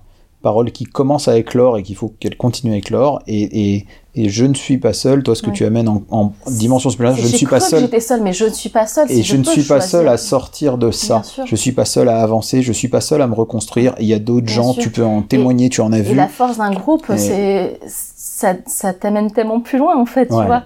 De, dire mais finalement je, je suis pas seule, je suis pas folle. Ah bah c'est normal si j'ai j'ai ressenti ça à ce moment-là, etc. Ben ça te donne quand même beaucoup d'énergie pour avancer. Et les personnes me partagent ça, je leur demande souvent à la fin d'un groupe avec quoi elles repartent et comment elles se sentent. Elles me disent souvent ben voilà je me sens, je, je repars avec la force d'un groupe en fait. Ouais. Et le groupe, ce qui est puissant, mais même, c'est juste écouter les parcours des autres. Rien que d'écouter, c'est dur d'écouter, tu sais. Mais je, Mais écouter, déjà plus seul. accueillir- Voilà. Ben, ce que tu, tu entends, ben, sûrement que ça peut rentrer en résonance avec toi. Et l'écoute, euh, Ouais. c'est déjà une étape en avant dans ton parcours, de Ouais. savoir écouter quelqu'un. Ah bah oui. Et, ouais. Ouais, d'accepter que ça lui soit arrivé et que, voilà, je, je t'entends et euh, je, je reconnais ta souffrance et je, voilà je l'accepte et ben ça c'est c'est énorme déjà C'est énorme. une, une- une victime, tu sais, elle ne cherche pas de solution, elle vient pas en groupe pour qu'on trouve des solutions à sa place, pas du tout. Je n'en donne pas d'ailleurs de solutions à la place des autres, parce que Non, les solutions, tu- ça vient de soi. Ouais, mais là, ce qui est génial, c'est que ça vient de soi et c'est le groupe C'est le groupe qui les fait émerger chez la personne. C'est le groupe qui fait le travail. Moi, je suis juste là pour euh, cadrer et euh, que les gens répartir le temps de parole, etc. et proposer euh, des thèmes où, où souvent même les thèmes sont proposés par les participants. Tu rends le, tu rends le groupe Mais thérapeute. C'est le groupe qui, Qui est fait thérapeute en- de la personne. Et un jour, d'ailleurs, je partage un projet. Un jour, j'aimerais avoir des groupes qui soient autogérés, c'est-à-dire que avoir des groupes que de euh, participantes ou de, euh, j'aime pas, anciennes victimes entre elles, tu vois. Et, peut-être que ça se pourrait se faire aussi sans, sans coach comme moi ou sans thérapeute, etc., qui sont autogérés par. Peut-être qu'il y a- d'anciennes, mais en posant des cadres, etc. Peut-être qu'il y a des cadres à poser, peut-être qu'il y a euh, nécessité de quelqu'un pour un peu arbitrer, je ne sais pas. Ou quelqu'un qui joue un peu le rôle de modérateur, Mais en quelqu'un tout qui cas, Mais il y a beaucoup de choses à faire. Les groupes, c'est tellement complexe et riche en fait. Ouais. C'est et c'est que le début, comme tu dis. on- Ah bah, c'est que a- le début. On, vraiment, euh, moi en tout cas, je te souhaite vraiment que ça, que ça se poursuive parce que je trouve que c'est une aide vraiment magnifique pour les gens. Je, je, je suis, j'ai été très touché par le projet quand j'en ai entendu parler, Merci. mais avec maintenant que tu me l'as détaillé un peu plus, je trouve ça vraiment, euh, vraiment remarquable et, et j'aime beaucoup cette démarche que tu as de euh, d'exploration de tout ce que tu as tu as appris, t'es pas arrivé en disant euh, bonjour, je suis une ancienne victime résiliente, donc j'arrive et je vous dis que non, tu t'es laissé euh, emmener aussi par Mhm, ces groupes-là. Tu, tu as, tu C'est sais, on c'est dit. les groupes euh, qui m'ont fait évoluer, tu vois. ouais. Moi, je n'ai pas la science infuse et je connais pas les réponses pour les autres. Je ne sais pas ce qui est non, bon pour toi les tu autres amènes, aussi. toi tu amènes le Mais- cadre et eux amènent le contenu Oui, et euh, j'amène euh, un lieu sécure pour pouvoir euh, échanger en toute confidentialité, sans jugement, en toute bienveillance. un lieu Et ça, c'est déjà énorme en fait d'avoir ça. C'est pas partout que tu le trouves. hein. Et C'est ce qu'on dit aussi en thérapie brève, on dit qu'on va guider en suivant. Hum, Tu les guides, mais tu les suis. Euh, oui, Et en fait, tu- c'est vrai que je les suis et je vois ce que le groupe euh, m'apporte et, et moi, j'apprends énormément de ça. Et le fait de, tu sais, les résilientes, ça fait partie, moi, clairement, de mon parcours de reconstruction. Peut-être que moi, j'ai besoin, j'avais besoin de ça, en fait, de, c'est une façon aussi d'avancer encore plus loin dans mon parcours personnel, de, de créer ces espaces-là. C'est ce que j'aurais aimé avoir, moi, euh, il y a quelques années, qui t'aurais pas. aimé. Et Ouais. c'est ma contribution, on va dire, ma contribution au monde, en fait. Et j'espère que ça perdurera après moi. Ta contribution, t'as raison. C'est- J'espère que d'autres personnes continueront aussi cette aventure. En fait, c'est pas mon projet personnel, tu vois. Non, mais ça contribue J'ai donné l'impulsion et je veux que ça continue après moi. Ça me fait penser à cette phrase. euh, Mhm. je ne sais plus euh, qui, qui avait dit ça aussi. C'est, je me demande si c'est Mère Teresa ou quelqu'un d'autre, mais qui a dit euh, ce que nous faisons n'est qu'une goutte d'eau dans l'océan, mais si nous ne le faisions pas, cette goutte d'eau manquerait à l'océan. Ah oui, Voilà. c'est beau. Et je vrai. pense que, euh, bah, Mm. effectivement, on peut avoir l'impression que c'est des petites gouttes d'eau comme ça, ce que tu fais, mais c'est c'est c'est c'est important pour l'océan, quoi. Euh, moi, en tout cas, euh, qui m'intéresse à ces problématiques-là, ça me ça m'éclaire bien, ça me ça m'éclaire beaucoup, et j'espère vraiment que c'est un projet qui va voilà, continuer de, de, de, de fleurir, de se développer, et, et même toi, je pense, dans ton parcours, avec Ouais. d'autres choses que tu vas apprendre, tu vas Tout sûrement encore enrichir cette pratique. Je... c'est- vraiment. Mais d'ailleurs, c'est vrai, tout ce que je fais dans l'assaut, les groupes et tout, ça m'a donné envie, envie d'a- d'apprendre encore plus, d'apprendre des outils, d'a- d'avoir des choses que voilà. Euh, trouvé ta voie. de trouver. tout à fait. Et Tu sais, le sens, Mm. tu parlais de donner du sens. le sens, c'est tellement important pour Eh moi. ben, le sens, ça a Mm. plusieurs significations. Tu as le sens euh, au sens des cinq sens, les sensations. Oui, c'est vrai. Et le sens dont tu parles, c'est le sens au sens d'une signification. Ouais, Qu'est-ce que ça veut C'est dire une signification. Mais tu sais que le sens, ça veut aussi dire la direction, dans quel sens on va. Ouais. Ah non, c'est bon. tu Tout vois à fait. Et je trouve que là, tu, tu as donné du sens au sens d'une signification. Mhm. On t'a retrouvé tes cinq sens au passage. Aussi, j'ai trouvé mes cinq sens, je c'est trouve vrai. qu'il y a une ça. direction. On va quelque part avec ça. On va quelque part. On va dans un endroit Ouais. où on serait reconnu pour ce qu'on est. On Mm. va dans un endroit où on serait en contact avec nos ressources. On serait, on va vers un endroit où on serait en contact avec d'autres personnes qui peuvent entendre notre Mm. histoire et en l'entendant l'enrichir et Mm. nous donner encore plus de compétences avec une espèce de d'émulation comme Bien ça euh, collective Ouais. et euh, et que, et que je trouve génial, ça rend très modeste en tout cas euh, de t'écouter parce que on se dit vraiment vraiment faut qu'on je, je le sais déjà et j'essaie de m'en rappeler tous les jours, mais vraiment se rappeler que euh, quel quel qu'on soit, je m'adresse à mes collègues aussi quoi, qu'on soit thérapeute, psy, n'importe quoi, on, on c'est pas nous qui avons les compétences, les gens en ont tellement plus que nous et il faut bien se dire que on, on on n'est pas grand chose à côté de tout ce que les gens mobilisent. Je passe mon temps à dire aux patients que la thérapie, elle est pas dans mon bureau, elle est entre les séances, c'est ce qu'ils font eux en fait. Bah oui. Et, et je trouve que fait. ce que tu fais nous, nous prouve ça, nous prouve que les gens, quand ils se mettent ensemble, ils arrivent à faire des trucs incroyables. Et euh, voilà, moi, ça me ça m'épate, ça me touche beaucoup. Et, euh, Euh, voilà, alors c'est vrai que ça fait très longtemps qu'on parle, donc je pense qu'on va, On va va peut-être conclure. Est-ce que ça. tu, euh, ouais, est-ce que toi, il y avait un sujet que tu tenais du coup particulièrement abordé, ou est-ce que tu as l'impression qu'on a un peu fait le tour? Comment tu Je pense qu'on pourrait encore parler des heures, tu vois. Ah bah moi je On pense qu'on laisserait pas, mais- ah, je pense qu'on peut rester trois jours là encore. Il y a beaucoup de choses à dire. Mais, euh. C'est vraiment, euh, c'est non, c'est quelque chose qui me. Bah, j'étais vraiment touchée que tu m'invites là pour ce Ah podcast non, mais moi ça me fait vraiment et plaisir. pouvoir partager sur ça, en fait, sur un chemin de bah, de transformation personnelle en fait et euh, de connaissance de soi en fait c'est vraiment ça. Et t'as raison t'as- je pense que dans notre métier d'accompagnant tu vois bon qu'on soit médecin euh, psy thérapeute coach euh, peu importe en fait mais c'est vraiment important de rester euh, quand même humble en fait moi, Ouais, je suis, toujours. moi je ne sais pas tout je suis pas en position de sachant je suis pas là pour te dire euh, Hmm. ce qui est bon pour toi, ce qui est pas bon, et ce que tu dois faire en fait. Non, ça marcherait pas comme ça. D'ailleurs, moi, ma thérapie, elle a marché aussi parce que ma thérapeute m'a laissé l'espace pour que moi je trouve mes solutions à moi. Je me rappelle très bien un jour, je lui ai dit, ben, oh, est-ce que c'est ça que je dois faire? Et il m'a dit, euh, ben oui, c'est, ça peut être une bonne option. Et j'attendais que vous le trouviez. Moi, je n'ai pas le droit de vous le dire. Et ben moi, je serais toujours reconnaissante euh, parce qu'elle elle m'a pas dit ce que je ce que je devais faire. Et elle aurait pu me dire en, au bout de, je sais pas, une séance, pas rendu autonome. mais ça m'aurait pas rendu euh, service. Autonome et libre. moi, l'important, bah, c'est vraiment important dans les groupes de parole que les personnes soient responsables de leur vie et qu'elles soient autonomes. Et comme tu dis, il y a un travail qui se fait en dehors du groupe, comme il y a un travail qui se fait en dehors de- d'une Mhm. séance de thérapie. Et moi, le gros travail se faisait d'ailleurs entre les séances de thérapie, comme, les comme en dehors des, entre les séances de groupe. Mhm. Et c'est hyper important de rendre aux gens la- l'autonomie sur leur vie et la responsabilité sur leur vie. C'est ça que c'est Cette important autonomie- pour ouais, moi. c'est ça. Voilà. Cette autonomie, elle va naître dans cette relation, dans ce lieu sécure. Ça va faire naître une autonomie. en tout cas, ça peut y contribuer. Ouais. Voilà, Ça, peut y contribue- contribuer. ça- contribue. c'est- et, et pour elle aussi, d'ailleurs, c'est un des éléments de leur parcours. Et euh, oui, et vraiment reprendre la responsabilité de ta propre vie, c'est quelque chose de fondamental dans un parcours. C'est pour ça que j'aime pas le, trop le mot victime, parce que victime, ça veut dire que Non, non. tu t'es pas, reprendre sa tu peux pas responsabilité. reprendre la responsabilité, non. Donc tu ne subis pas et tu deviens acteur de Et ta c'est vie. bien les personnes qui sont Bien résilientes. C'est ça aussi qui est intéressant. C'est pas une association qui s'appellerait, je, je caricature, mais qui s'appellerait la résilience. Non, c'est les, les personnes. C'est la Euh, personne qui est résiliente. c'est la personne qui fait quelque chose, qui est active. Et donc, oui, il, il y a une Oui, résilience. c'est pas un mot générique, mais moi j'avais envie de créer un- une communauté. C'est ça qui Oui, me oui, parlait, de- un mot qui fasse communautaire et. Et en même temps, ton mot, en plus de parler d'une communauté, il dit que c'est la personne qui s'en sort. C'est cette personne-là qui a travaillé et qui se le doit elle-même. Et on peut la, la féliciter pour ça parce que c'est elle qui l'a fait. C'est pas une aide qui est venue de l'extérieur. C'est ni une identité de victime, parce que là, l'identité de victime, elle aurait été collée par Mhm. l'agresseur, et ça, c'est catastrophique. C'est ni une identité de, de, de, de, de guérison qui serait imposée par l'extérieur, Mmh. euh, mais c'est une identité de résilience qui est vraiment l'idée que c'est quelque chose qui naît dans l'individu, la résilience. C'est pas quelque chose qui naît ailleurs que dans l'individu. Euh, ça s'appelle ni euh, traitement, ni guérison, ni tous ces mots-là qui, dans l'origine, dans les mots médicaux, voulaient dire ça vient de l'extérieur. Mmh. Euh, ça vient de la personne. Et c'est ça aussi, ça dit beaucoup de choses en fait finalement, euh, tout ça. Merci Bon, pour tout. euh, merci à toi. Euh, je suis ravi. J'espère que ça a plu euh, à tout le monde. Effectivement, je pense que j'aurais pu encore y rester pendant trois jours à poser des questions à Ania et à, à- à Je discuter de ces reviendrai sujets alors tu. Ah, bah, alors, tu nouveau et je reviendrai. Et tu nous parleras de tes nouveaux projets. Ce Avec sera- grand plaisir. Ce sera un grand plaisir. En tout cas, ben, prenez bien soin de vous. N'hésitez pas à me laisser des commentaires euh, sous le blog, euh, sous le podcast. Donc euh, le, podcast est, vous l'avez écouté peut-être sur euh, Apple Podcast, peut-être que vous l'avez écouté sur SoundCloud. Dans tous les cas, vous pouvez laisser des commentaires, euh, discuter, poser des questions. Je mettrai aussi les liens du podcast sur mon Facebook, donc on peut aussi en discuter euh, sur Facebook, sur Twitter, pour euh, échanger à ce sujet et sur le travail euh, d'Ania. Dans la description du podcast, je mettrai le lien vers le fameux reportage Combini qui a été la, la porte d'entrée à, à tout cela. Donc vous aurez euh, euh, toutes ces ressources-là et n'hésitez pas euh, dans les commentaires à, à poser des questions et puis n'hésitez pas à le partager aussi sur vos propres réseaux.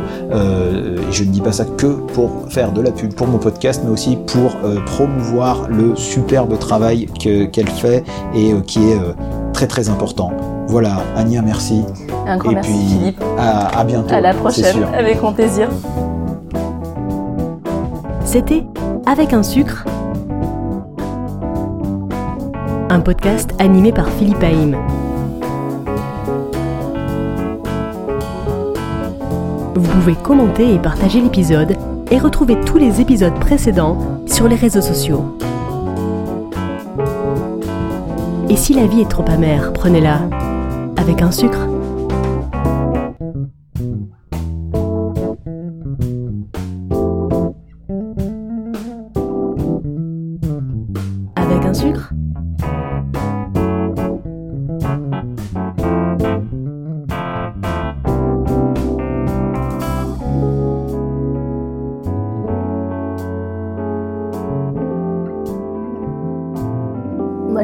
Même mes vidéos YouTube, j'écoute tout en accéléré. Mais comme moi, je parle très vite, donc je mets tout en accéléré et j'ai l'impression que c'est le rythme normal. Mais Avec un sucre?